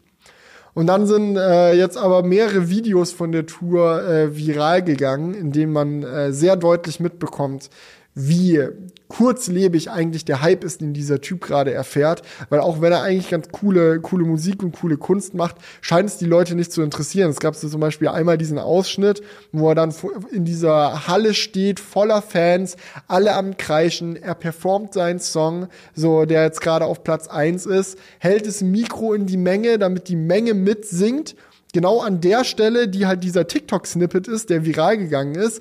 Alle singen mit, kennen die Melodie, kennen den Text. Dann kommt der Moment, wo das Snippet auf TikTok immer endet und die Leute hören auf einmal auf zu singen, weil die den Text von diesem Lied, das gerade auf Platz eins der US-Charts ist, nicht kennen. Die kannten den scheiß Text nicht. Und du stehst so als Künstler vor dieser ausverkauften Halle und realisierst in dem Moment, wo du das Mikro in die Menge hältst und keiner singt mit, dass du den Leuten scheißegal bist. So, und ich weiß halt nicht, ob das so die, dieses, das Informationszeitalter ist, in dem wir dann irgendwie langfristig leben wollen, aber. Ja, das naja. ist schon echt traurig, ne? Also, ich finde das ja immer andersrum rum krass. Ich war schon ein paar Mal auf so, bei so kleineren Bands auf Konzerten und wo man dann so das Gefühl hat, so, das ist so Underdog-mäßig und trotzdem, da kennt dann jeder jeden Song so und ich denke mir immer so, ähm, da denkt man halt so umgekehrt, wie cool das ist, dass du eigentlich nur einen relativ kleinen Dunstkreis als Musiker hast, aber diese Leute dann so richtig alles kennen von dir, was du machst. Und das ist halt genau das Gegenteil davon, ne? Und wahrscheinlich, ja. wenn er dann den nächsten Song spielt, den kennt dann einfach keiner mehr, so gefühlt. ja.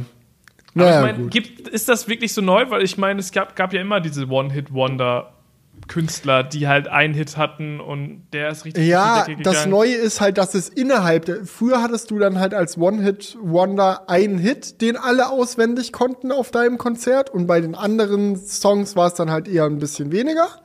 Ja. So, und jetzt ist es so, dass du innerhalb deines One-Hits eine One-Hit-Hook hast oder ein One-Hit-Moment.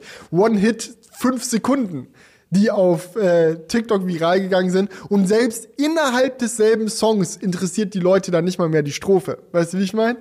Ja. Also, das ist halt. Das ist nochmal auf die Spitze geführt, das One-Hit-Wonder. Ja. Ja, ja. So. Ja, du, und das ist halt natürlich so in der Welt, wo gerade Musiker so, es ist ja dein Anspruch, Kunst zu schaffen so mit Musik. So, es geht ja darum, Gefühle zu transportieren, so dich auszudrücken. So, und wenn du dein ganzes Herz in ein Album steckst, so richtig viral gehst, deine Halle ausverkaufst und dann merkst du, den Leuten ist es wirklich scheißegal, ist einfach bitter. Ja, aber ganz scheißegal scheint es ihnen ja nicht zu sein. Die haben sich ja immerhin ein Ticket gekauft, oder nicht? Ja, um dann die zehn Sekunden, die auf TikTok viral gegangen sind, einmal mitzufilmen. Da hat dann auch jeder das Handy draußen. Niemand guckt wirklich auf die Bühne, sondern alle filmen nur mit, damit die dann das selbst bei sich diese zehn Sekunden auf TikTok posten können und alle ihre Freunde dann schreiben so, oh krass, du hast es in live gesehen? Kannst den Auftritt gerade auch zehn Sekunden lang machen und den Rest bleiben lassen. so sad. das ist wirklich so sad. Ja, also ich bin da voll auf deiner Seite so. Ich werde da auch nicht hundertprozentig mit warm. Ja. Ähm, aber ich muss auch ehrlich sagen, dass es schon Momente gibt, wo man davon auch gehuckt ist und äh, dann ähm, da mal eine halbe Stunde Kurzvideos schaut. Auf TikTok? Nee, nicht Du bist aktiv? Nee, TikTok, TikTok nicht. Aber das okay. gleiche gibt es ja genauso auf Instagram oder YouTube. Das ist ja eigentlich jetzt kein ja. anderes Konzept. Ja. Ich glaube, TikTok ist ja einfach noch mal ein bisschen hartnäckiger.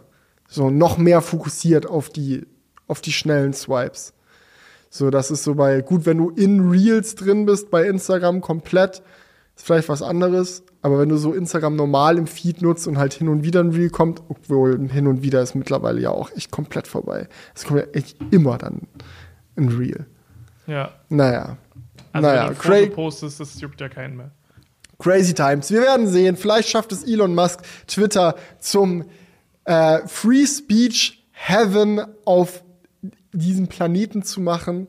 Vielleicht schafft Elon Musk Twitter nach zehn Jahren Firmengeschichte endlich in die Profitabilität zu führen.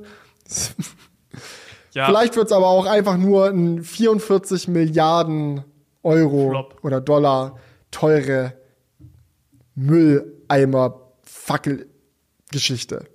was du wo gesagt dann hast. alles, alles in sich zusammenfällt und Elon einsehen muss, dass er einen Haufen Geld verloren hat und dann holt er es halt mit Tesla und SpaceX wieder rein. Ja, aber ich finde dafür, dass Elon Musk so davor hat, irgendwie anders zu sein, ist halt so eine Geschichte wie Wein irgendwie so, hat das für mich das Gefühl oder bringt das das Gefühl hervor, so, jo, das läuft gerade gut, da müssen wir auch irgendwie mitmischen, fertig. Aber gut, Ja, er kann es ja, vielleicht auch ganz anders machen, ne? Es gibt ja noch Genau, und man Infos, muss ne? fairerweise sagen, er hat die Leute auch gefragt, was sie wollen. Und wenn die, wenn die Leute Wein wieder haben wollen, dann k- ist es vielleicht ein Versuch wert. Ja, aber das ist doch immer so. Das ist genauso wie, als wenn, wenn du als YouTuber irgendwie fragst, wollt ihr ein Video dazu? Ja, wollen wir alle. so, oder? True, ja. ja, Also die, die Hürde da Fishing einfach for compliments. Nein, ja, das ist so, die Hürde dann da Nein zu sagen, wollen wir nicht, ist ja irgendwie auch unnötig. Da muss man anders, da muss man eigentlich anders fragen. Da müsste man irgendwie fragen, ähm, wäre für euch ein weiterer Kurzvideodienst wichtig? So, Ah. Das wäre eine Frage, wo man dann vielleicht eher auf Nein drückt. Aber wenn du einfach nur fragst, wollt ihr das haben? Und es kostet die Leute nichts, sie könnten es einfach haben, ja, warum dann Nein sagen? Ja. Also die Fragestellung macht bei Umfragen echt viel aus. Eine Sache, die die Leute auch nichts kostet, ist der Crewcast. Ihr könnt ihn euch kostenlos reinziehen, dank Sponsoren wie dem, den wir auch diese Woche mit an Bord haben, und zwar Clean My Mac X. Oh, das war jetzt mal eine ganz, ganz spontane Überleitung. Aber ja, Clean My Mac X unterstützt die heutige Episode des Crewcasts und vielleicht kennt ihr Clean My Mac X schon. Das ist ein Programm für euren Mac, mit dem ihr sehr viel aufräumen könnt. Ähm, das beginnt bei ganz einfachen Sachen wie zu schauen, wo sind große Dateien, wie können die gelöscht werden, aber auch ja etwas kompliziertere Sachen wie ähm, ja, wie nennt man das so? Trash im Hintergrund? Genau, einfach so Fall- Mülldateien aussortieren, Festplatte freikriegen. Es Genau. gibt einen äh, integrierten äh, Scanner, der Schadsoftware erkennt und so weiter und so fort. Also es ist ein riesiges Bündel an Features, wo ihr quasi mit einem Klick euren ganzen Mac entrümpeln könnt. Clean My Mac X wurde schon über 25 Millionen Mal runtergeladen, ist sowohl äh, im Mac App Store als auch in Set App erhältlich. Genau. Und genau. Ja, ich wollte dir nicht ins Wort fallen. Und ist auch sehr intuitiv nutzbar, wofür sie auch ein IF Design Award und den Red Dot Award gewonnen haben. Genau, also wenn ihr das Ganze selber ausprobieren wollt, dann schaut sehr gerne mal in der Beschreibung von diesem Podcast vorbei. Dort haben wir alles für euch verlinkt und ihr haltet mit dem Code CREWCAST22 5% Rabatt auf eure Bestellung. Also checkt das sehr gerne mal ab und ähm, ja, Ja. dann würde ich sagen, Wir bedanken uns, uns. weiter. Für die freundliche Unterstützung. Ja, gut, Julian, wollen wir uns dem großen Elefanten im Raum widmen? So, Ja. das, das dicke Ding, was hier jetzt irgendwie für diese Episode noch ansteht. Ich sag mal Wir so, haben es hat sich was angestaut. Oder? Es hat sich Ja, auch ja, wir haben- angestaut. Wir haben haufenweise Kommentare bekommen. Ich glaube, mit dem Thema letzte Episode haben wir echt irgendwie einen Nerv getroffen. Jeder hatte Bock darüber zu diskutieren. Wir diskutieren auch gerne nochmal mit euch darüber. Es geht um Amazon, Online-Bestellung versus lokaler Handel, ähm, die Umweltbilanz bei dem Ganzen. Sollte man Amazon boykottieren, dies, das? Ihr habt uns eure Meinung dazu rausgehauen. Ähm, und wir tragen jetzt hier gerne einfach mal ein kunterbuntes Sammelsurium aus diesen Kommentaren vor und geben dazu noch mal ein bisschen unsere Meinung, unser Feedback dazu. Ähm, ich würde sagen, wir machen einfach abwechselnd. Julian hat Genau, ein paar Kommentare rausgescreenshottet, ich habe ein paar rausgescreenshottet. Ähm, Und ich fange einfach mal an mit dem Kommentar von Markus Bin. Er hat geschrieben zum Thema Arbeitsbedingungen bei Amazon. Ich habe fünf Jahre bei Amazon gearbeitet und kann, was die Arbeitsbedingungen angeht, nichts Negatives sagen. Klar gab es einen gewissen Druck, aber den gibt es anderswo auch. Zudem war die Bezahlung in der Branche überdurchschnittlich. Man kann ja im Internet vergleichen, wo man bestellt, aber Amazon jetzt grundsätzlich zu boykottieren, davon halte ich ich persönlich überhaupt nichts. Ja, dann ähm, ein weiterer Kommentar. Will, willst du dazu nichts sagen? Ich weiß nicht, was, ich, also, was sollen wir dazu, sagen? Ich finde es halt interessant. Ich will dazu was sagen. Okay, du willst, weil ich, ich, ich kann ja, ich habe ja keinen Einblick da rein, darin. also, ja, ich, nee, ich wollte eigentlich nur wiederholen, was ich vorhin schon zu dir, dir gesagt so. habe in der Vorbesprechung. Ich finde, weil das ist so, bei Amazon ist halt so ein Ding, es gibt viele Leute, die sagen, man sollte Amazon alleine schon deswegen boykottieren, weil die mit ihren Mitarbeitern scheiße umgehen. So, und ich möchte nicht sagen, dass Amazon das nicht tut. Es gibt sehr viele Beweise und sehr viele äh, Geschichten, äh, die eigentlich belegen, dass es auch bei Amazon teilweise richtig scheiße abläuft, so dass du als äh, Mitarbeiter richtig ausgenutzt wirst, kaum Rechte hast. Es gibt Stories von Leuten, die in irgendwelche ähm, Flaschen und Scheiß pinkeln mussten, um da irgendwie ihre Delivery Times und so äh, einzuhalten. So und sowas geht natürlich gar nicht. Aber ich glaube, was bei Amazon halt echt schwierig ist, ist diese Firma als generelles zu be bezeichnen oder zu bewerten, weil Amazon einfach riesengroß ist. Das ist ein globales Unternehmen, das in, auf mehreren Kontinenten quasi aktiv ist und dort Dinge macht. Und ähm, wenn du jetzt als deutscher Kunde sagst, so, yo, will ich jetzt Amazon supporten, möchte ich da jetzt was bestellen, die blöden Arbeitsbedingungen, ist halt die Frage, ob das überhaupt dein Bestellprozess, wenn du jetzt bei Amazon was kaufst, auch mit ähm, betrifft. So, ob wenn du jetzt eine Story gehört hast von irgendeinem Arbeiter, wo, wo was scheiße gelaufen ist in New York oder Boston oder keine Ahnung wo, ob das dann überhaupt auch relevant ist für den ganzen Prozess, der dann bei dir abläuft, wenn du in Deutschland was bestellst und die Sachen aus dem deutschen Fulfillment Center bekommst ist halt immer schwierig zu, zu beurteilen. Klar, Amazon ist eine, eine große Firma und wenn sie mit dir als deutscher Kunde Geld verdienen, profitiert das globale Unternehmen davon und kann damit dann auch in Amerika irgendwelche Scheiße weiter durchziehen mit irgendwelchen Mitarbeitern und so weiter und so fort. Trotzdem finde ich an solchen Geschichten ähm, immer wieder, finde ich es immer wieder bemerkenswert, wie unterschiedlich es auch im selben Unternehmen ablaufen kann. Genau, aber ich finde halt gerade, weil das alles so zusammenhängt, kann man schon sagen, dass wenn es auch in anderen Ländern Probleme gibt, dass man sagt, so ich feiere das Unternehmen nicht und distanziere mich davon. Ähm, du, du, du kannst ja auch, also das gleiche ist ja zum Beispiel, äh, okay, das weiß jetzt nicht, wie genau man da den Vergleich ziehen kann, aber bei Nestle okay, sind die Arbeitsbedingungen in Deutschland bestimmt auch in Ordnung, aber weißt du, in anderen Ländern betreiben die dann halt Schmu, so keine Ahnung, das naja, 100 Prozent. So, da kannst du dann ja auch voll, also ich will die, diese Firmen jetzt will ich nicht 100% miteinander vergleichen, die machen sehr unterschiedliche Dinge, aber mhm. nichtsdestotrotz ähm, ist der Fakt, dass Unternehmen vielleicht im Inland vernünftige Arbeitsbedingungen haben und das alles nice ist, kein Grund dafür dann zu sagen, so, yo, ja ich feiere das jetzt 100%, was die machen. Selbes gilt ja auch für Apple so, wenn du dir mal überlegst, so klar, wenn du jetzt jemand, der im Apple Park arbeitet und dort, keine Ahnung, Product Design machst, wenn du den fragst, ob Apple ein guter Arbeitgeber ist, dann sagt er zu dir, ja, Hammer, Alter, ich verdiene gut Geld, mein Office sieht wunderschön aus, alles nice. Ja, und dann fragst du mal den Foxconn-Mitarbeiter, der das iPhone zusammenschraubt, so, der jeden Tag in ein ja. Gebäude reinläuft, wo draußen ein Netz an der Außenwand ist, damit Leute nicht sterben, wenn sie sich vom Dach runterstürzen. Also das ist dann halt auch so die Frage, so, wie, wie man das dann bewertet. So, und ich verstehe mich auch nicht falsch, ich möchte da jetzt auch nicht sagen, Amazon ist ein tolles Unternehmen, blablabla. So, das war wirklich gar nicht das, worauf ich hinaus wollte, sondern es geht einfach nur darum, so, ey, einzelne Erfahrungsberichte aus Firmen heraus müssen nicht immer unbedingt fürs ganze Unternehmen sprechen. Ja, das ist definitiv richtig. Ich wollte da jetzt auch gerade nicht so dumm rüberfahren und so sagen, oh, da sage ich jetzt nichts zu.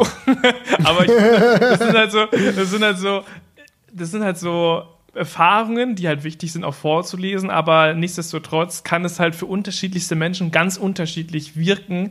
Äh, wie dann wirklich die Realität ist, ist halt immer schwierig zu sagen anhand von Ja, so Einzelberichten. ja. Und wenn du als Amazon-Mitarbeiter dann irgendwie in einem deutschen Fulfillment Center oder so eine gute, gute Erfahrung gemacht hast, so kannst du ja einmal Peak Design fragen, was für Erfahrungen die mit Amazon gemacht haben. Ja, genau. äh, du, du sprichst darauf an, dass deren äh, Rucksack geklaut wurde, quasi.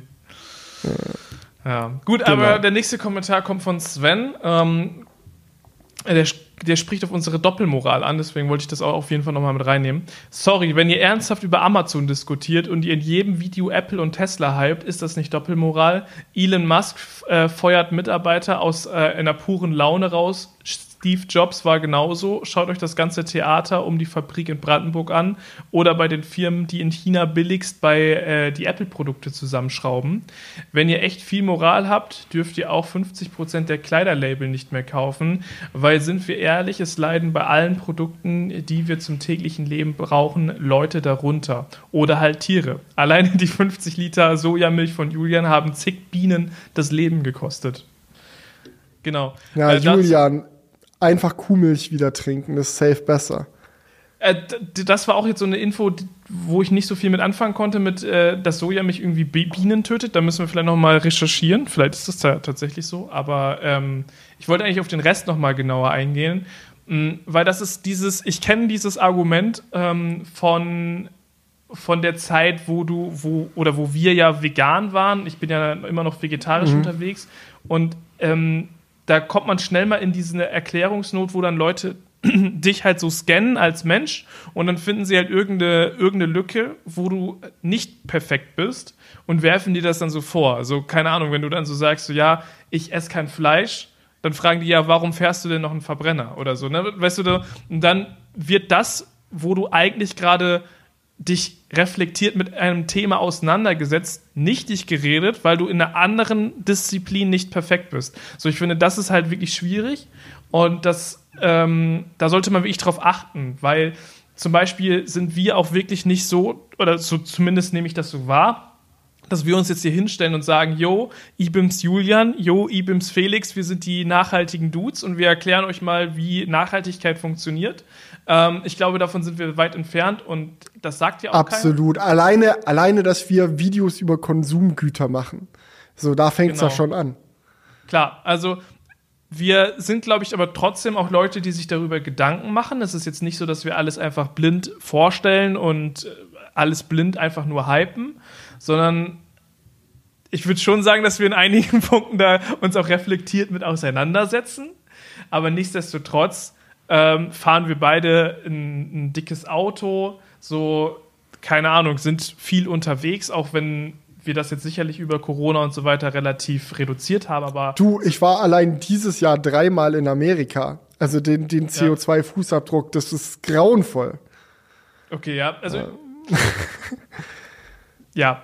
Ähm, das, das ist, glaube ich, bei uns nochmal unterschiedlich so bei diesem Reisen, aber nichtsdestotrotz haben wir, glaube ich, jeder für uns so Punkte, wo man irgendwo auch äh, versucht, sein Bestes zu geben. Also keine Ahnung, alleine, dass man sich vegetarisch ernährt, ist, glaube ich, schon eine Sache, wo man wirklich viel oder einen großen Impact auch hat. Wahrscheinlich sogar den größten mit dem Reisen zusammen, den man haben kann, so als Privatperson. Ähm, und ja, jetzt habe ich, glaube ich, gerade den Faden verloren. Was wollte ich noch, was wollte ich noch mal Und, sagen? und wählen, da hat man, glaube ich, auch noch einen großen Impact. Also Genau, wenn man, was man politisch Wenn wieder wählt. Wahl ist, für was für Parteien man stimmt und so, ich glaube, das kann auch einen großen Impact haben, äh, was Umweltschutz angeht. Aber da, das wollen wir jetzt nicht weiter vertiefen, sonst äh, graben wir uns unser eigenes Grab hier, da bin ich mir sehr sicher. Ja. Ich wollte nochmal zurück zu, zu dem Kommentar, dass man so sagt, so ähm, Amazon, Apple, Tesla, ist alles das Gleiche. So, wenn man das eine kritisiert, darf man das andere nicht gut finden. Finde ich super schwierig, weil du dann ja auch, du weißt ja nie, wie es bei, wie Felix auch gerade gesagt hat, so, du kannst halt auch sagen, so, yo, Amazon ist voll der Drecksladen, ich kaufe lieber beim kleinen äh, Shop um die Ecke Und wie der Shop mit seinen Mitarbeitern umgeht, weißt du ja auch nicht. So, du gehst da halt dann super schnell davon aus, dass es dann bei anderen besser ist, aber du weißt es ja gar nicht. So, das ist immer dieser ja. Punkt. Apple, Tesla und Amazon bekommen super viel Aufmerksamkeit. Bei Tesla wird alles irgendwie, wenn da mal ein Mitarbeiter sagt, so, yo, hier sind die Arbeitsbedingungen scheiße, bekommt der Gehör in, in, vielen Fällen ist das halt für äh, Medien eine Schlagzeile wert. Aber wenn bei irgendeinem Online-Shop, der zehn Mitarbeiter hat, jemand schlecht behandelt wird, du kriegst es einfach nicht mit. So, und dementsprechend ja. ist es immer, äh, verzerrt sich das, glaube ich, schnell, dass man das Gefühl hat, bei den großen Firmen läuft super viel Scheiße und die kleinen Firmen, da läuft alles geil. Aber das kann man halt auch nicht so sagen. Ne? Man muss halt wirklich ja. immer eigentlich jede Firma einzeln betrachten. Und das kannst du als Einzelperson einfach nicht. Du kannst nicht ich sagen. Ich finde diesen. Ja? ich finde diesen Perfektionist, perfektionistischen Anspruch finde ich auch schwierig. Also was du vorhin meintest, so wenn du den Anspruch hast, so ey, wenn du etwas, wenn du versuchen möchtest, dich nachhaltiger zu verhalten, dann bitte gleich in allen Punkten perfekt. So wenn das das ist, was wir nach außen tragen und in der Gesellschaft als Standard etablieren, dass es eigentlich nur zwei Möglichkeiten gibt. Entweder du scheißt auf alles und bist dann auch offen und ehrlich damit und dann ist schon okay, dann ist es auch dein Charakter und dann passt es schon. Oder du sagst halt, ey, können wir hierauf nicht ein bisschen achten, können wir darauf nicht ein bisschen achten und dann muss es aber in aller jeglicher Hinsicht perfekt sein, weil sonst bist du ein Heuchler. Weißt du, wenn das so der, der gesellschaftliche Anspruch ist, dann sorgst du dafür, dass super viele Leute sich einfach viel lieber in die Kategorie reindrücken, wo sie sagen, ja, ist mir alles scheißegal und ich stehe dazu, weil es so viel einfacher ist, als in jedem Punkt perfekt zu sein. Also in jedem Punkt perfekt zu sein, ist fast unmöglich. So, und wenn, wenn man das so aufrecht erhält als den Anspruch, dem man gerecht werden muss, erreicht man, glaube ich, das Gegenteil von dem, was eigentlich erreicht werden muss, weil du willst ja Leute dazu anregen, zumindest in einigen Aspekten in ihrem Leben ein bisschen darauf zu achten, da nicht einfach nur blind zu konsumieren, blind dies, blind das, sondern vielleicht auch mal ein bisschen nachzudenken. Aber wenn du ihm im selben Atemzug immer sagst, ja, und wenn du übrigens jetzt anfangen möchtest, über diese Kleinigkeit nachzudenken, dann kauf dir bitte auch gleich zehn Bücher, in denen detailliert aufgesch aufgeschrieben ist, wie du dich jetzt genau in jedem Aspekt verhalten musst. Und wenn du das nicht schaffst, dann lass es am besten einfach gleich bleiben. Ja. So, weil das, das, das bringt dann nichts. Dann, dann ändert sich gar nichts.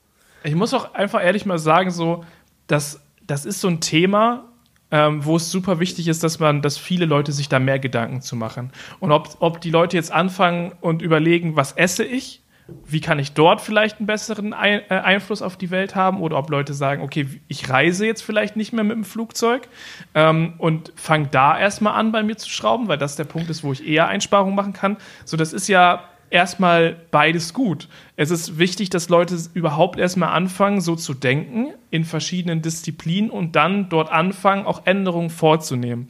So, es, ich, ich kenne das von mir selber. Es ist super anstrengend, ähm, im Leben sich immer bei jeder Entscheidung, die man trifft, zu überlegen, ist das jetzt die richtige Entscheidung? Das, das du brauchst so viel Lebenszeit dafür, wenn du das wirklich alles ordentlich machen willst. Wenn du dir überlegen willst, was esse ich, was ist gesund, wo ist nicht wirklich dann doch wieder irgendeine Scheißzutat drin, so welchen, in welchen Scheiß Kleidungsladen gehe ich jetzt rein, so wo habe ich das Kleidungsstück mit dem geringsten Übel? So, das sind so schwierige Fragen. Genau, welche, welche Musik kann ich eigentlich hören? Hatte der äh, Musiker hier oder da vielleicht mal einen Skandal in irgendeine Richtung, wo ich das dann gar nicht mehr supporten darf? Muss ja. ich das jetzt immer vorher googeln, damit ich es auch mit Sicherheit mitbekomme, weil ich es vielleicht nicht mitbekommen habe, dass hier oder dort wieder irgendwas war? Ist halt einfach schwierig. Ähm, ich möchte dazu auch noch mal einen Kommentar vorlesen von MB There Alone ähm, er hat geschrieben, bezüglich Amazon, für mich fängt das Problem viel weiter vorne an, denn ihr seid mit eurer Diskussion nicht Teil der Lösung, sondern mit eurem Verhalten Teil des Problems. Ich möchte jetzt nicht euer ganzes Geschäftsmodell zerstören, aber wieso braucht es allein in Deutschland unzählige Technikkanäle, die mit einer Armada an teurem Equipment irgendwelches anderes teures Equipment unboxen? Ist es wirklich nötig für so eine Lappalie mit mehreren sündhaft teuren Kameras, von denen sich Normalverdiener vielleicht eine einzige leisten können, zu agieren. Das ist doch an Dekadenz nicht zu überbieten. Und eigentlich würde mich das überhaupt nicht ärgern. Ich feiere das Ergebnis als Video dann ja auch wenn ihr euch nicht ständig, äh, insbesondere im Crewcast, als moralische Instanz äh, erheben würdet.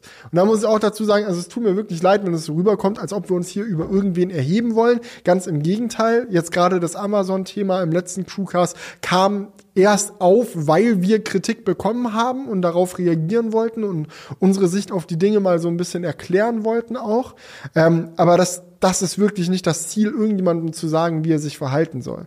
Ich glaube, aus meiner Perspektive kann ich dazu einfach nur sagen, weil das auch ein Thema ist, worüber ich mir häufiger Gedanken mache, wo ich dann auch manchmal überlege, so, ist das überhaupt alles richtig? Habe ich eine vernünftige Karriere gewählt? So, oder mache ich im Endeffekt so, was, was hinterlasse ich in der Welt? So, ist der einzige Effekt, den ich auf die Gesellschaft habe, dass Leute immer das neueste iPhone haben wollen und immer mehr konsumieren wollen und dann das alte iPhone immer wegschmeißen. So ist das das, was ich hinterlasse. So, weil das, man kann natürlich ein Argument machen, dass es so ist. Aber auf der anderen Seite denke ich mir dann halt so, ich bin hier gelandet an dem Punkt, wo ich bin, weil ich irgendwo auch immer meiner Leidenschaft gefolgt bin. So, ich habe riesengroße Freude an Technik. So, es macht mir riesigen Spaß, mit den Kameras arbeiten zu können, mit denen ich jetzt arbeiten darf. So, es macht mir riesigen Spaß, große Projekte auf die Beine zu stellen, wo ich mich künstlerisch austoben kann, wie jetzt zum Beispiel den, den Nordcup-Film und so weiter. So, und das funktioniert alles weil Leute den Content anschauen und diesen Spaß mit genießen können, so sich auch daran erfreuen. So, das ist dann ein Gerät, was ich auspacke, eine Sache, worüber ich meine Meinung teile, ein ja technisches Produkt, was ich erlebe, wenn wir jetzt zum Beispiel mal meinen Tesla nehmen. Klar ist es jetzt keine keine Gesellschaft, die jetzt sinnvoll wäre, wo wirklich jede einzelne Person ein 500 PS Elektroauto fährt. So, das sehe ich auch. Na, und ich möchte mich jetzt auch nicht hinstellen und sagen, ich bin der Auserwählte, ich darf das Model 3 Performance fahren, weil ich habe es verdient. Das ist überhaupt nicht, was ich sagen möchte. Aber ich habe gemerkt, dass wenn ich Content zu solchen Themen mache und wenn ich meine Freude, die ich zum Beispiel an eine Model 3 Performance empfinde und was mir daran Spaß macht und wenn ich das umbaue und so weiter, wenn ich das in Videos verpacke und teile, dass ich die Freude, die ich dabei empfinde, auch mit Menschen teilen kann. Und das ist irgendwie so der, der das Ding, was mich antreibt, worauf ich dann Bock habe und dass das im Event im Nebenfall, sag ich mal, auch dazu führt, dass es dann halt Leute gibt, die auch ein Model 3 Performance haben wollen und auch das sich als Ziel setzen und dann sich das im Endeffekt auch kaufen und dann noch ein, eins von diesen Fahrzeugen mehr auf der Straße steht, dann ist das so. Dann, das, das liegt dann nicht 100% in meiner Macht und vielleicht müsste man da vorsichtiger sein und mehr drüber nachdenken und vielleicht nur noch Videos über Nachhaltigkeitsthemen machen. Aber am Ende des Tages bin ich halt auch einfach nur ein Mensch, der seine Leidenschaft teilen möchte und das und, und sehr froh darüber ist, dass er durch die ganzen Zuschauer, die da mit einherkommen, auch die finanziellen Möglichkeiten hat, das in einem Rahmen zu machen, wo dann halt drei, vier Kameras äh, in einem Setup drin stehen, das sich ein Normalsterblicher nicht leisten könnte. So, Statement Ende. Das, das musste kurz raus. Ja, die, also ich habe da auch schon viel drüber nachgedacht. Ich glaube, so unser Content ist da auch nochmal unterschiedlich. So und der Content verändert sich ja auch immer. Also wenn ich zum Beispiel bei mir drei, vier Jahre zurückdenke, da war der Content viel stumpfer und man hat sich viel weniger damit auseinandergesetzt, was ist denn jetzt wirklich äh, ein sinnvolles Produkt. So, ich glaube schon, dass sich da schon viel verändert hat. Aber nichtsdestotrotz fragt man sich natürlich auch genau, oder stellt man oder stelle ich auch mir die Frage, so wie du das jetzt auch gesagt hast, so was hinterlasse ich in dieser Welt? Ist mein, ist mein Job sinnvoll?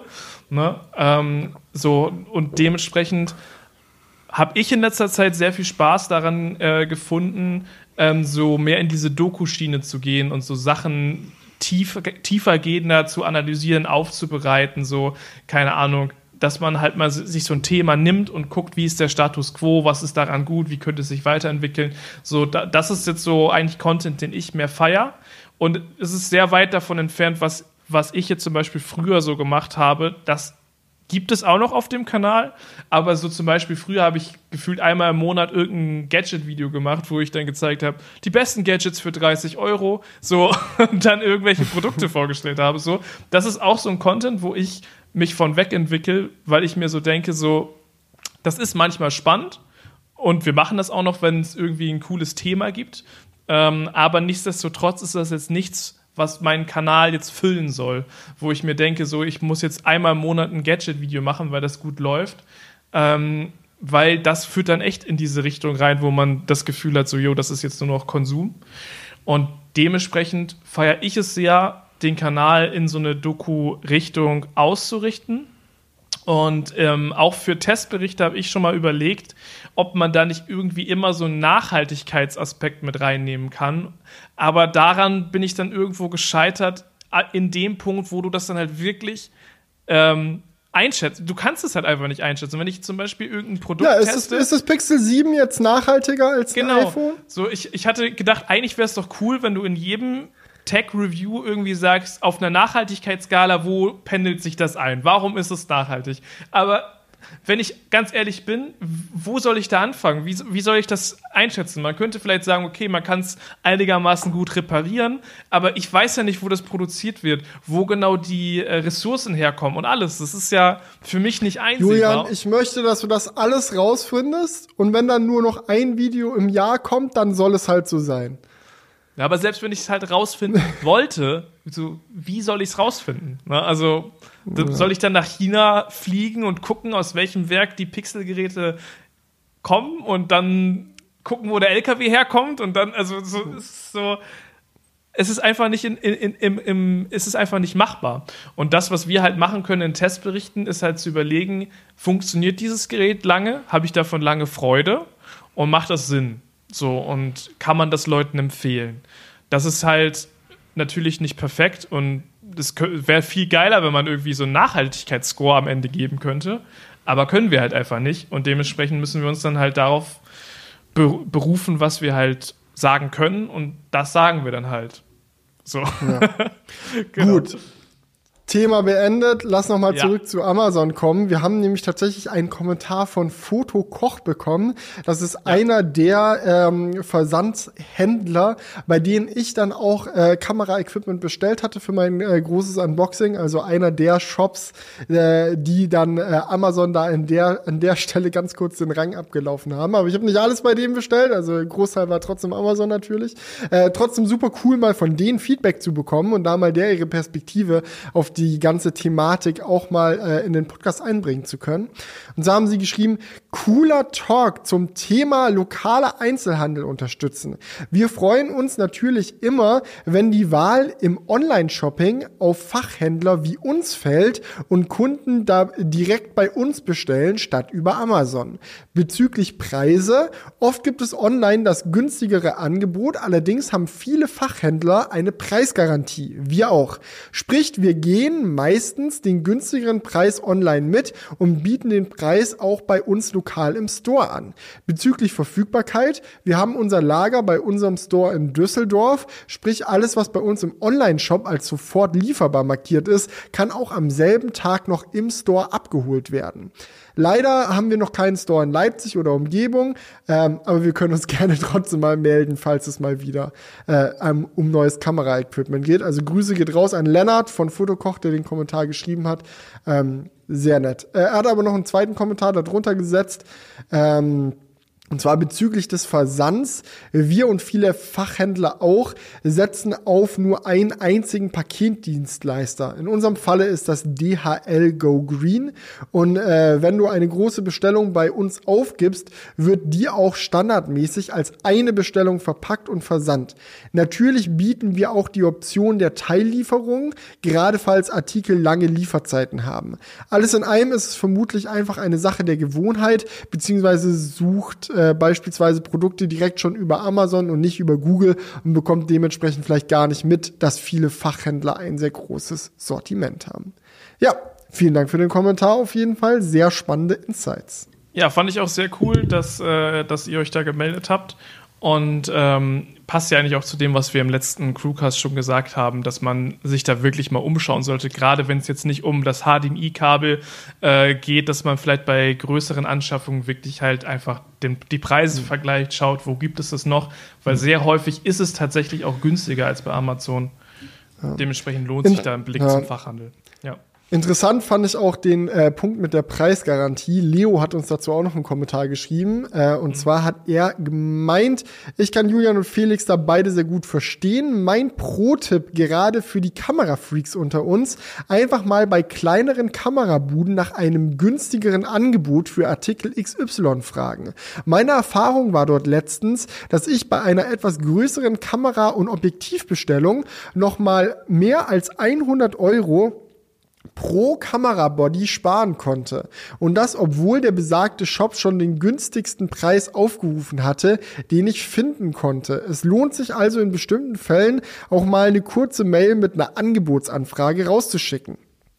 Ja, fand ich auch interessant. Also nicht nur, dass du äh, Händler dazu bringen kannst, den günstigsten Preis online zu matchen, sondern es scheint wohl auch möglich zu sein, einen noch günstigeren Preis zu bekommen, indem man es einfach mal vorschlägt. Und dann kann der Händler ja äh, spontan auf Einzelbasis entscheiden, ähm, ob ihm der Preis da noch passt oder nicht. Das hat dann so ein bisschen Bazar-Vibes auf jeden Fall. Ähm, aber kann man ja mal ausprobieren, finde find ich eigentlich eine ganz äh, lustige Herangehensweise. Ja, ähm, ich hatte noch einen Kommentar vom Tom, das fand ich auch ganz praktisch, weil, äh, ganz praktisch, äh, ganz interessant, weil er auch bei Amazon gearbeitet hat. Ähm, er, er, schreibt, ich habe auch bei Amazon gearbeitet und kann verstehen, wenn manche Leute da nicht mehr bestellen möchten. Amazon ist natürlich sehr mächtig geworden. Nicht jeder Unternehmer hat durch Amazon einen Vorteil. Man sollte aber auch bedenken, dass viele Hersteller und Unternehmen Amazon auch als Handelsplattform nutzen und dadurch viel mehr verkaufen, als sie jemals in ihrem eigenen Shop geschafft hätten. Nicht zuletzt aber waren es die vielen Kunden selbst, die Amazon so groß und machtvoll gemacht haben, sei es, weil, weil die Produkte dort günstiger waren, die Lieferzeit schneller, der Kundenservice besser oder einfach aus Bequemlichkeit. Außerdem sollte natürlich nicht vergessen werden, dass Amazon auch sehr viele Jobs geschaffen hat. Immerhin knapp zwei Millionen Menschen arbeiten weltweit bei Amazon. Das ist nur der, der Wandel der Zeit. Offline-Shopping wird unumgänglich mehr oder weniger abnehmen. Ähm, Online-Shopping hingegen ist der neue Standard. Früher oder später werden wir zum Beispiel unsere Nachkommen, werden, werden wir bei, beziehungsweise unsere Nachkommen sich damit arrangieren.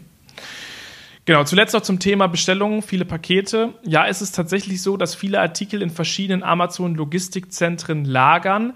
Diese Artikel werden aber nicht direkt vom Warenzentrum verschickt, sondern dort nur verpackt, gehen dann weiter an ein Verteilzentrum und von dort aus nochmal weiter an das Lieferzentrum. Oft könnt ihr an dem Buchstaben Zahlencode oben links auf dem Label erkennen, aus welchem Lagerzentrum euer Paket gerade kommt. Sind die Codes unterschiedlich, kommen eure Pakete aus verschiedenen Lagern in Deutschland bzw. Europa und daher auch äh, in mehreren Paketen bzw. Lieferungen.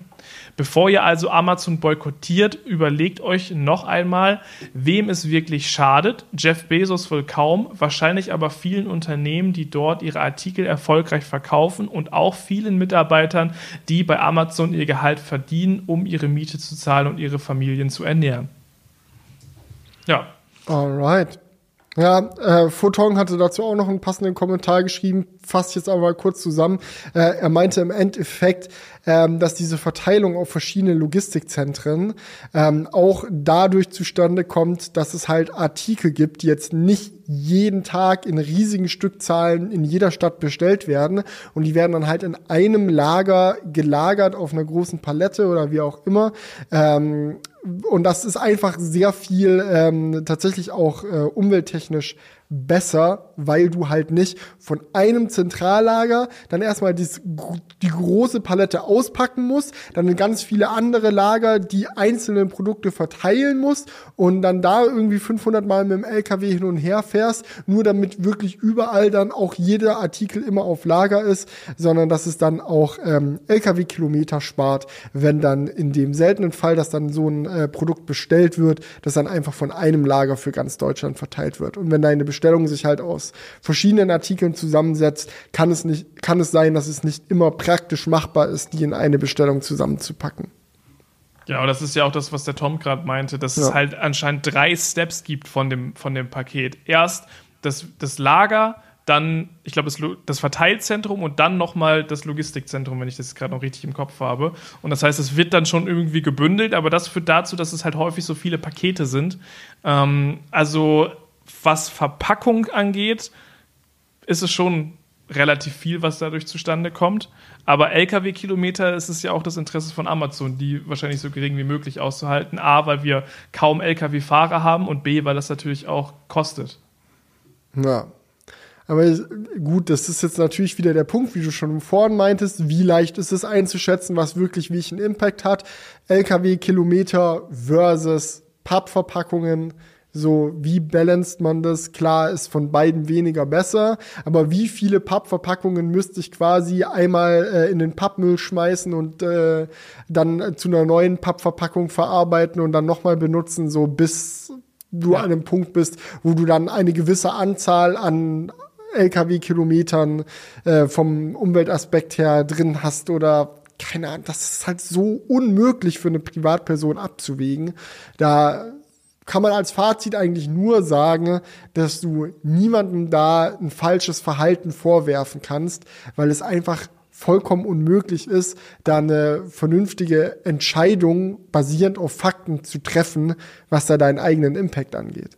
Ja, also ich, ich erwische mich immer wieder dabei, weil mich das auch einfach interessiert, ähm, in super vielen Aspekten immer mir dann so Dokus anzugucken, wie ist denn das dann und so weiter. Weil du kannst das eigentlich in, in allem, was du im Leben machst, kannst du immer die Nachhaltigkeitsbrille aufsetzen und überlegen, was ist denn besser als was. Aber du müsstest da wirklich ein komplettes Studium hinlegen und dein ganzes Leben diesem Thema widmen, um, um dann am Ende des Tages immer einschätzen zu können, was die bessere Entscheidung ja, ist. Ja, und, und Doku gucken alleine bringt halt auch nichts, weil du hast ja in der Doku auch immer nur den Sicht auf ein Thema aus einem ja, Blickwinkel meistens. Du musst, du musst also wenn ich mir jetzt irgendeine, irgendeine Arte-Doku über die Produktion von Elektroautobatterien anschaue, dann gehe ich ziemlich sicher mit dem Feeling raus, dass es Elektroautos überhaupt nicht sind und das ist alles ganz, ganz schlimm und sollte man am besten bleiben lassen. Aber das ist dann auch nur der Fall, weil ich mir nicht im direkten Vergleich mal die Alternative Alternative angeschaut habe, dann gucke ich mir vielleicht mal eine Doku darüber an, wie eigentlich Öl gefördert wird, um Benzin herzustellen. Dann gucke ich mir das an, denke, das ist es ja auch überhaupt nicht.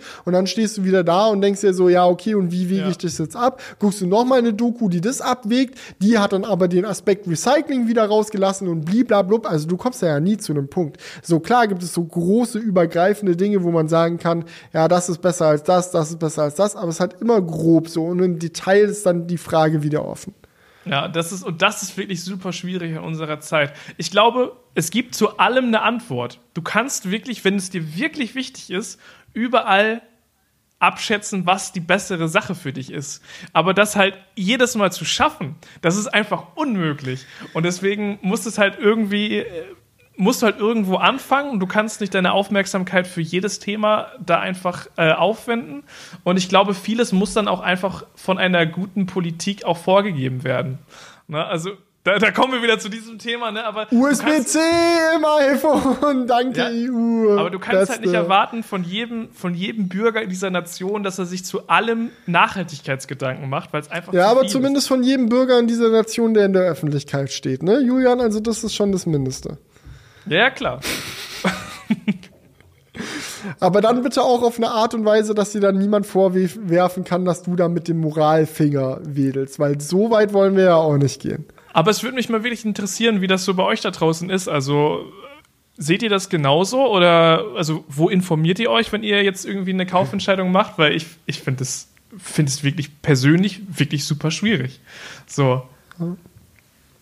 Also, I don't know. Schreibt uns Kommentare, dann haben wir nächstes Mal auch wieder eine sehr lange Kommentarsektion. Julian, hast du noch Kommentare da? Weil ich bin durch mit meinen, muss ich sagen.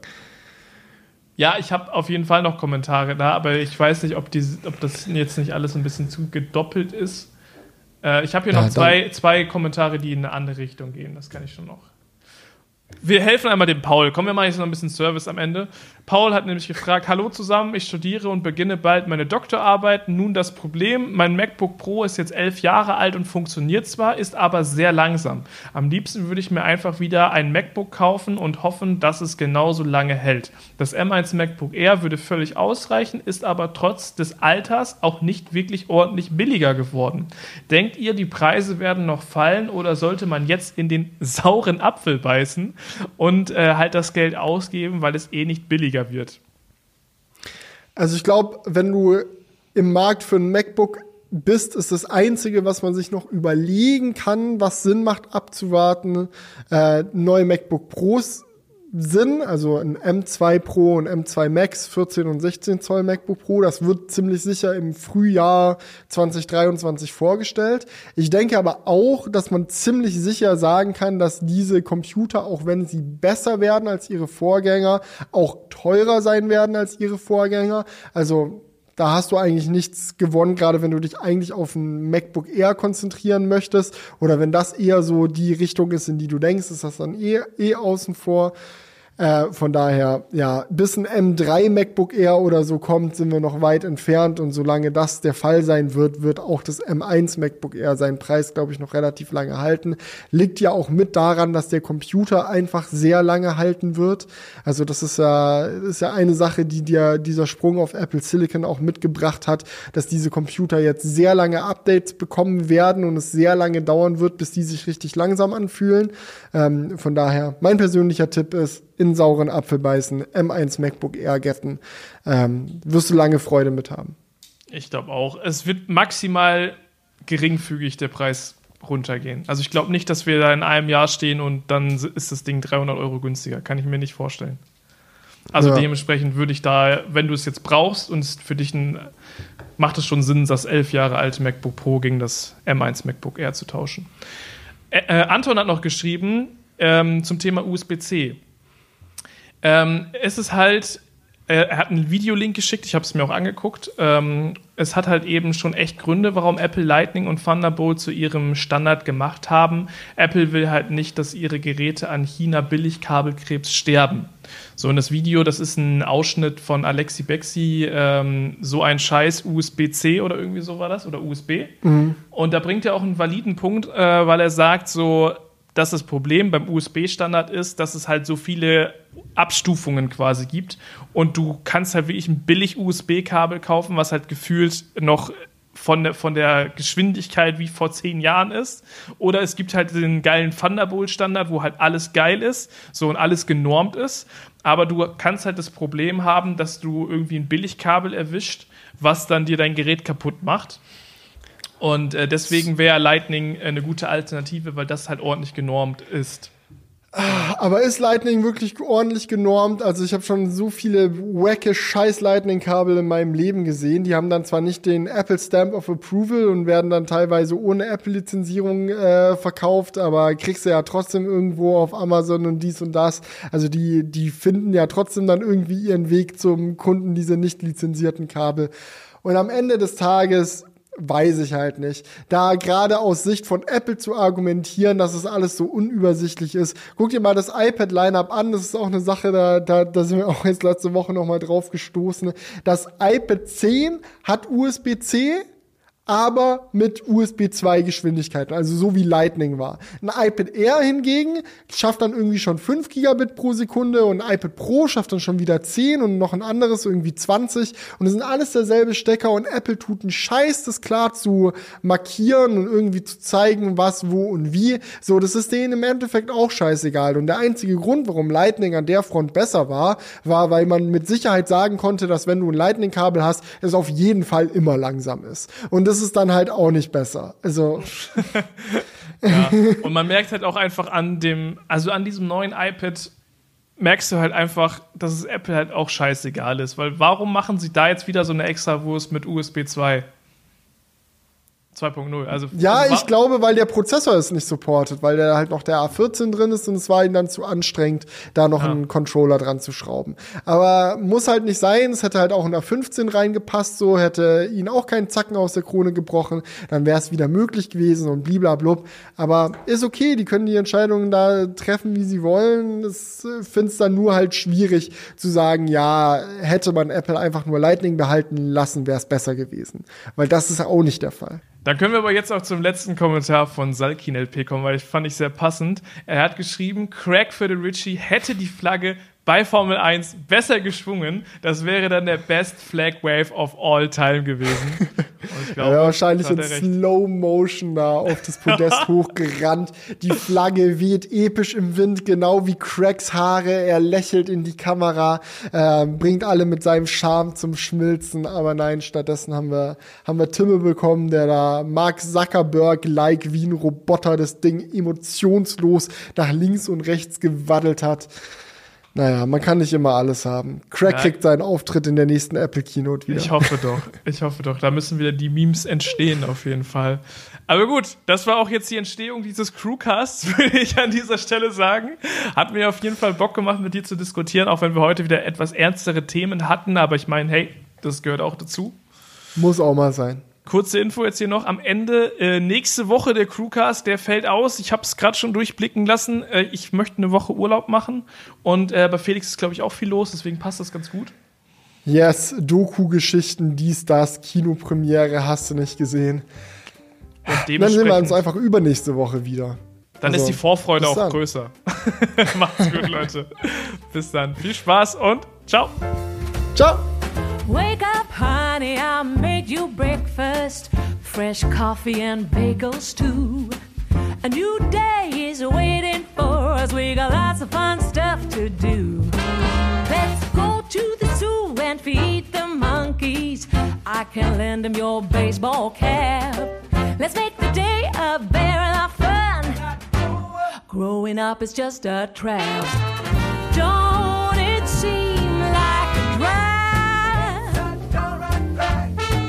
like putting all of your joy in a big brown bag. I won't listen to any of that jazz. No, I'll never grow up. I'll never grow up. Growing up is just a big fat trap. I take pride in never working a day. Can't see the use of it anyway. Who can think I'm such a load of crap? Growing up is just a trap.